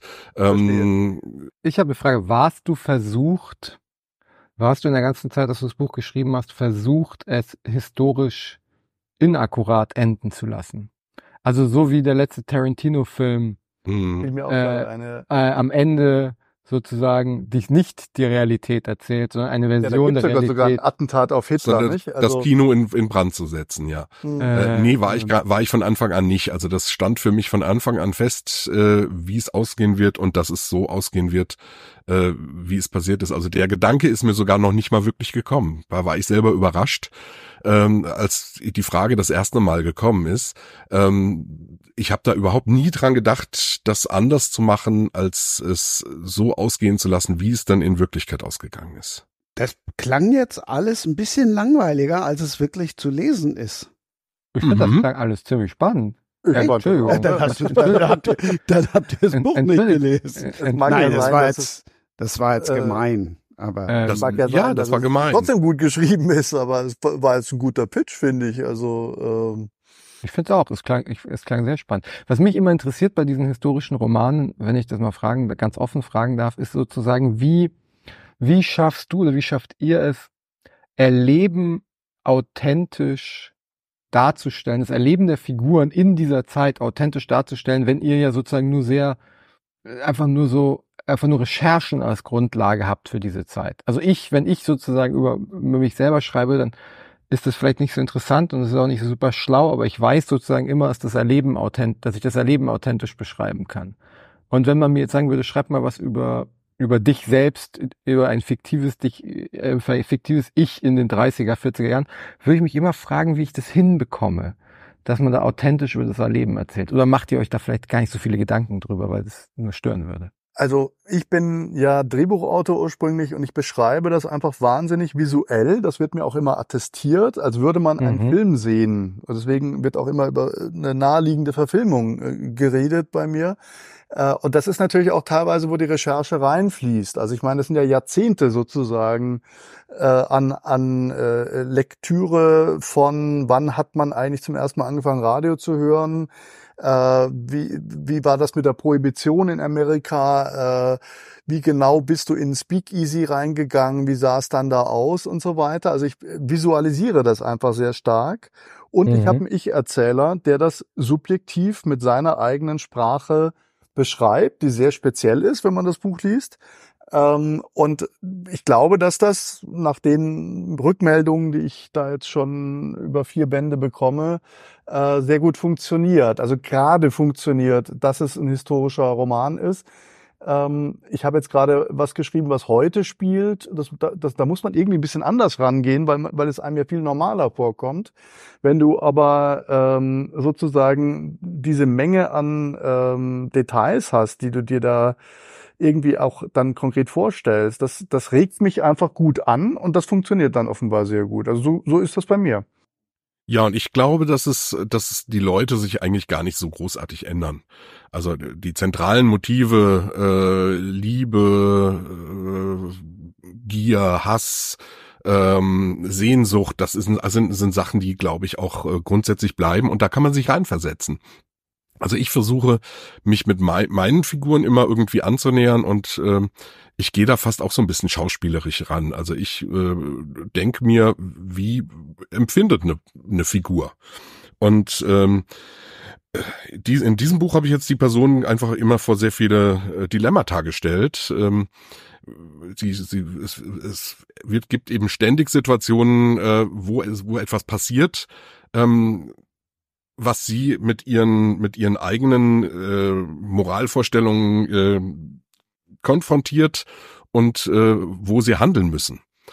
Äh, und das, äh, ja, da, da, da stelle ich mir eben selbst vor, wie würde ich in dem Moment agieren, wie würde ich handeln, aber ich habe natürlich auch die Eigenschaften der Figur immer im Kopf und äh, die machen dann natürlich schon auch mal was anderes, als ich das selbst machen würde. Also ich glaube, so eine, das ist, das ist gar nicht so schwierig, wenn du dich, wenn du anfangen würdest, mal eine, deine äh, Geschichte aus den 30er Jahren zu schreiben, dann wärst du wahrscheinlich auch ganz schnell drin. Es gibt halt so Fallstricke, dass man zum Beispiel äh, sich bemüßigt fühlen könnte, äh, so eine künstlich alte Sprache zu nehmen, sagen wir mal. Ja. Ähm, da muss man auch ein bisschen drauf achten natürlich, wie die Leute reden. Ähm, aber äh, da muss man halt das richtige Maß oder, oder, oder seinen, seinen eigenen Weg finden. Ähm, und natürlich die andere, der andere Fallstrick ist, dass man zu viel von diesen Details zu hölzern oder zu künstlich da jetzt irgendwie aufhäuft, um genau dieses Defizit, dass man nicht dabei gewesen ist, sozusagen zu beheben. Äh, das sind natürlich alles handwerkliche Dinge, die man besser richtig macht als falsch macht, ja.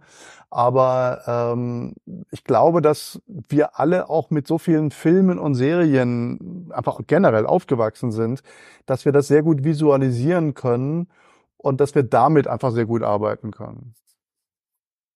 Ja, das, das glaube ich auch, dass so eine Visualisierungsgedanke, der ist auf jeden Fall auch da. Ähm, Gerade natürlich in so einer Zeit, in der man auch, äh, also 1936 gibt's eben auch schon einige Aufnahmen. Und ähm, da, da kann man natürlich sich auch schon einigen Sachen ganz gut annähern. Also, oder Leni Riefenstahl, äh, die, die mhm. als Figur zu nehmen. Ähm, natürlich habe ich mir dann ihre, ähm, ihre Biografie, ihre Autobiografie durchgelesen. Ich habe mir Biografien durchgelesen. Ich habe mir aber auch alle Aufnahmen angeschaut, die mit ihr gemacht worden sind. Ähm, später, äh, wo sie über die Zeit gesprochen hat und erzählt hat, was passiert ist und äh, wo einem dann klar wurde, dass man sich rein an ihre Darstellung auch nicht halten kann, sondern dass man da so ein bisschen noch, noch den, den Blick äh, dahinter auch wagen muss. Ähm, denn ganz so unumstritten war sie ja auch nie. Aber ähm, solche, äh, da hilft es einfach eben solche Figuren auch schon ähm, sprechen zu hören. Und äh, das habe ich bei meinen älteren Stoffen natürlich gar nicht. Also im, der Gesang der Bienen, das 1152 spielt, äh, mhm. da geht's um äh, Hildegard von Bingen. Äh, natürlich kann ich ihre Briefe mir anschauen oder ähnliches, aber äh, wenn ich in der Art schreiben würde, wie Hildegard von Bingen ihre Briefe geschrieben hat, dann würde kein Mensch die Bücher lesen wollen. Mhm. Da muss man dann also auch wirklich aufpassen, diese alte Sprache nicht zu verwenden, sondern eben den den Zwischenweg zu finden, moderne Begriffe zu vermeiden. Meist findet sich dafür auch noch ein Wort, das ein bisschen älter klingt äh, und ähm, der Zeit entsprechend ist und dann das ergibt sich aber dann auch irgendwie automatisch, habe ich das Gefühl, während man schreibt. Und spätestens beim Überarbeiten taucht man plötzlich, äh, taucht plötzlich ein Begriff auf, wo man sich denkt, oh, das kann zu der Zeit sicherlich nicht so gesagt worden sein. Und dann ändert man das nochmal um. Mhm. Ich war sehr überrascht, dass 1936 schon gevögelt wurde. Ja, was, was sollte man Sex sonst tun? bekannterweise erst ab den 40ern. Äh. Nee, ich habe gedacht, das würde das man, Wort hätte man da, das Wort mal ja, nicht ja. natürlich. Ich habe gedacht, das hätte damals irgendwie anders geheißen, so von wegen beigeschlafen, ja. was weiß ich. Ich wollte auch nur darauf hinaus, es kommt auch Liebe vor. Ja, in der Aktion Phoenix. Ja, ich, du hast mich ja sowieso sehr getroffen damit, dass, das, dass ich das Ganze jetzt so langweilig äh, dargestellt habe. Ähm, äh, natürlich, es gibt, das Ganze ist jetzt äh, ein Thriller, das Ganze ist ein Krimi.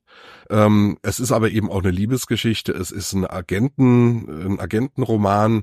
Ähm, es hat technische Aspekte eben mit dem Zeppelin.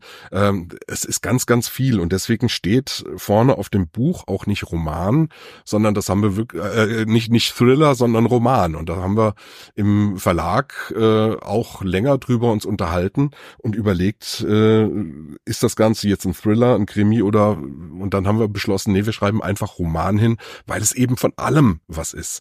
Ähm, es hat verschiedene verschiedene Genres, die sozusagen berührt werden, aber ich glaube, äh, das ist jetzt kein kein großartig genreübergreifendes Buch. Also ich vermute mal, dass äh, der Hardy Engel auch mal eine emotionale Beziehung haben wird.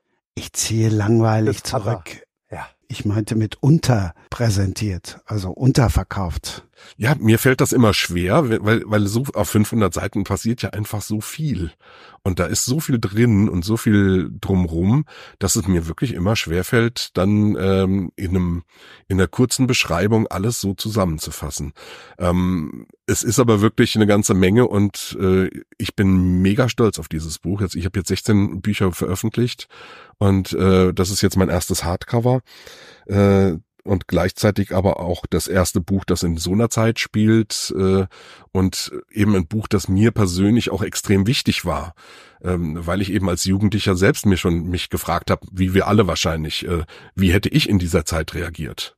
Also mhm. wäre wäre ich natürlich denkt man sich als Jugendlicher, mein Gott, da hätte ich ja nie mitgemacht und wäre dagegen angegangen. Ähm, aber auf der anderen Seite äh, gibt es ja alle möglichen Zwänge und die haben meine Figuren. Also ich habe ja die äh, junge Frau, die, den, die dem Widerstand angehört, ähm, aber ich habe auch den Familienvater, den, der im Propagandaministerium arbeitet. Und ähm, die, die Frage ist, ähm, in wer ist denn, wer ist denn wirklich der Held? Und ähm, ich will es vorwegnehmen, für mich ist es ein bisschen der Georg, ähm, der also im Zeppelin mit dabei ist, weil äh, er wirklich ganz über sich hinauswachsen muss und kann. Äh, aber für mich war es eben deswegen so wichtig, weil ich mir mit diesem Buch noch meine eigenen Gedanken machen konnte darüber, wie gehe ich denn um mit einer Zeit, in der etwas emporwächst, was nicht emporwachsen sollte und was gefährlich ist. Und äh, mir ist der Gedanke äh, dann so als Vergleich gekommen, dass es so ein bisschen ist wie mit einem Schiff, das in eine gefährliche Strömung gerät. Ich bin der Meinung, man muss dagegen steuern, bevor die Strömung einen erfasst und es kein Zurück mehr gibt.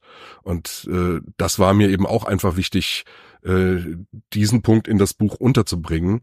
Ähm, und ich glaube, wenn man einfach Thriller gesagt hätte, da erwartet man einfach nur Spannung. Und ähm, deswegen fand ich, dass es ein Roman ist, dass man es als Roman bezeichnet, auch sehr gut. Fiel gerade schon wieder das Wort Vater und Väter. Ähm, womit ich dich jetzt nicht treffe, wenn ich sage, dass das Buch teilweise furchtbar ist. Nein. Weil man leider ganz oft denkt, fuck, ey, ja. das war 1936, jetzt haben wir 2024 und da kommt so vieles wieder. Ja. Hm. Ja, im Prinzip ist es ja auch so, du, du musst eigentlich äh, nur einen historischen Fall erzählen oder aus einer historischen Zeit erzählen, habe ich jetzt bei, bei mir auch festgestellt.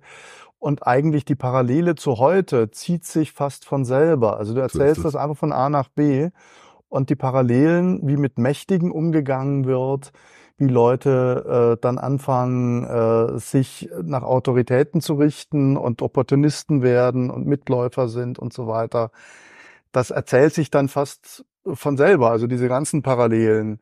Ähm, ich kann übrigens da auch ganz gut andocken. Äh, ich habe vorhin von meinem Großvater erzählt, der Feldhandball-Nationaltorhüter war in den 30er Jahren.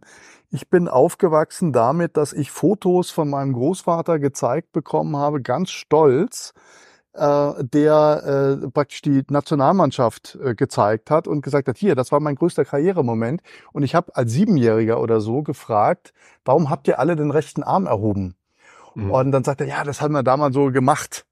Und äh, die Feldhandball-Nationalmannschaft ist 1936 Olympiasieger geworden und ist dann von Adolf Hitler empfangen worden. Mhm. Übrigens im Unterschied zu den Fußballern, die schmählich ausgeschieden sind, ich glaube gegen Norwegen mit 0 zu 2. Und Hitler war im Stadion und war danach so angepisst, dass die Deutschen nicht gewonnen haben, dass er nie mehr ein Fußballspiel besucht hat. Und mhm. ähm, ich habe mir dann immer vorgestellt, mein Großvater war nämlich nicht dabei, der war im B-Kader bei den Olympischen Spielen ähm, und ist praktisch dem, dem dann entgangen, was er wahrscheinlich aber selber vielleicht lieber gehabt hätte, dass er da irgendwie dabei gewesen wäre und Olympiasieger geworden wäre. Aber äh, das ist dann ein ganz direkter Bezug und auch die Erzählungen. Ich bin ja jetzt auch in einem, in einem ich bin Jahrgang 66. Du hast dann einfach einen direkten Bezug zu äh, Leuten, die dir vom Dritten Reich erzählt haben und auch erzählt haben, wie sie damals dann sich da verhalten haben, durchgeschlagen haben und die da teilweise auch, wo du merkst, die weichen jetzt aus, sie lügen, Deine Verwandten, ja, haben sich da irgendwie auch nicht so, die wollen davon auch nicht mehr so richtig erzählen. Das ist dann schon sehr nah an dem, wo ich jetzt hier auf Demos war und wo dann Schilder hochgehalten werden. Jetzt können wir rausfinden, wie unsere Großeltern sich verhalten hätten oder wie wir uns verhalten hätten als unsere Großeltern. Mhm. Ja. Also bei mir ist es so, dass eine meiner frühesten Erinnerungen, die hat jetzt, das passt jetzt nochmal zum Thema Vater, ähm, hat äh, damit zu tun, dass mein Vater mir beigebracht hat, auf welche Seite des Brotes man die Butter schmiert. Mein Vater ist 1941 geboren gewesen und äh, ist in einer sehr armen Familie auch groß geworden. Äh, als dann der Krieg zu Ende war, haben sie auf, äh, haben sie bei Bauern, ähm, hat er, hat er als kleiner Junge dann gearbeitet mit sechs, äh, Kartoffeln ausreißen den ganzen Tag und am Ende des Tages gab es äh, ein Brot zur Belohnung, eine Scheibe Brot mit mit Butterschmalz drauf. Und ähm, da hat sein Vater ihm auch als eine der ersten Sachen beigebracht, eben auf welche Seite des Brotes man die Butter schmiert. Es gibt immer eine größere und eine kleinere Seite. Und natürlich muss man die größere nehmen, damit mehr drauf passt. Und äh, das ist einfach was, wo man, wo man sagt, dass so eine, dass so ein Krieg ähm, drei Generationen lang ähm, sich auch auch fortsetzt Mhm. also in, in, den, in den Köpfen der Menschen. Und äh, ich bin tatsächlich in dieser dritten Generation und habe hab auch meinem Sohn damals irgendwann beigebracht, auf welche Seite er die Butter schmieren soll. Äh, schon in natürlich aus dem aus dem Wissen heraus, dass das Unsinn ist und ähm, trotzdem hat sich das irgendwo festgesetzt und ähm, jetzt sind wir also in einer Zeit, äh, die sozusagen auch überschaubar ist äh, mit, mit vier Generationen bin ich da und jetzt ist eine fünfte gerade dazu gekommen. Ähm, die sollen eben genau das, äh, also dass diese fünfte Generation jetzt das wieder erlebt, was die erste in dem Fall mit hatte. Da finde ich, müssten wir, müssen wir wirklich stark aufpassen, ähm, dass wir uns da auch offen zeigen und auch klar machen, dass wir sowas nicht wollen.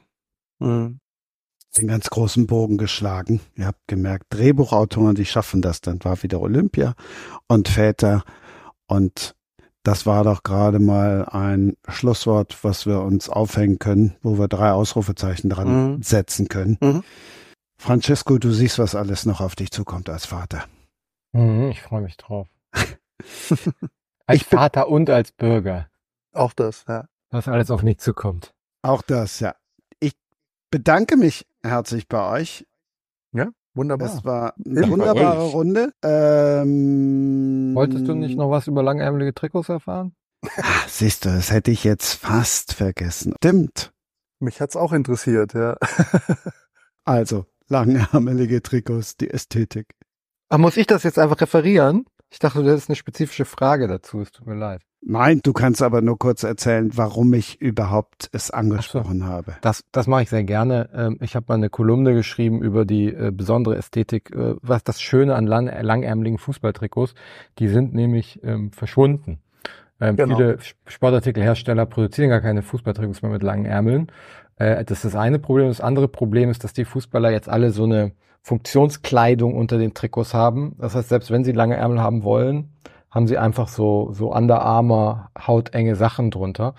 Und äh, es ist ein bisschen schade, weil es gab so gerade in den 90er Jahren ähm, und in den frühen 2000ern äh, so eine gewisse Ästhetik von Fußballern, die kurze Hosen und lange Ärmel und die Trikots auch so ein bisschen weiter. Ich denke da so an, also David Beckham hat das immer gemacht und äh, Gabriel Battistuta äh, denke ich da so an solche Leute und das ist einfach eine Kleinigkeit, äh, eine kleine fußballästhetische Sache, die verschwindet ähm, und äh, das darüber habe ich nur mal eine eine Kolumne geschrieben, die bei wenigen Leuten, aber bei wenig sehr sozusagen gescheiten Leuten angekommen ist, gut angekommen ist. Wie konnte ich das vergessen? Das war doch der eigentliche Grund für diese Ausgabe des Podcasts. Deswegen wir hier überhaupt hocken, weil der Jamarco mal was geschrieben hat, 4000 Anschläge geschrieben hat über langärmelige Trikots und, und wie geil die sind. Ja. Also, Auch das haben wir noch untergebracht. Danke an euch drei. Ja, ich, äh, ich verabschiede mich und bedanke mich für die, äh, für die, für die Runde. Ich hatte großen Spaß. Ich habe viele interessante Sachen äh, gelernt und ähm, äh, das, ich habe jetzt offensichtlich ein bisschen was zu lesen. Äh, das ist doof, weil ich einen Job habe auch nebenbei, aber ich werde es schaffen. Ähm, ich freue mich drauf. Ähm, ich muss sagen, ich bin absolut begeistert, wenn ich mal schaue. Wir sind lange am Reden, wir haben viel besprochen. Es war super spannend und hat mich riesig gefreut, euch alle kennenzulernen. Ähm, Christian, dir ganz herzlichen Dank, dass du uns da so zusammengebracht hast und ich fand das eine extrem interessante und spannende Runde. Und äh, mir geht's ganz ähnlich, Francesco, wie dir. Ähm, ich habe auch so viel zu tun, aber ähm, das also als nächstes werde ich dann erstmal ein bisschen wieder was lesen können. Da freue ich mich sehr drauf und ähm, ich würde mich sehr freuen, wenn wir uns vielleicht mal irgendwann wiederhören oder wiedersehen. Ja, dem kann ich mich nur anschließen. Ich habe sehr viel Spaß gehabt und über Zeppeline, über Väter, über Fußball und über äh, Zufälle äh, biografischer Art, äh, was Leute verbinden kann, äh, auch wieder hier was erfahren. Und ich glaube, es ist überhaupt kein Problem, äh, dass man jetzt viel lesen muss, aber trotzdem noch einen Job hat. Denn wenn man mal anfängt, ein gutes Buch zu lesen, dann wird man davon hoffentlich auch so gefesselt, dass man davon nicht aufhören kann und dass man auch noch nachts weiterliest. Und das wünsche ich uns allen und euch allen. Und vielen Dank an die gesamte Runde. Und wenn dann noch Zeit ist, neben dem Lesen, Podcast hören. Und tschüss. Das war Sprenger spricht. Autor Insights.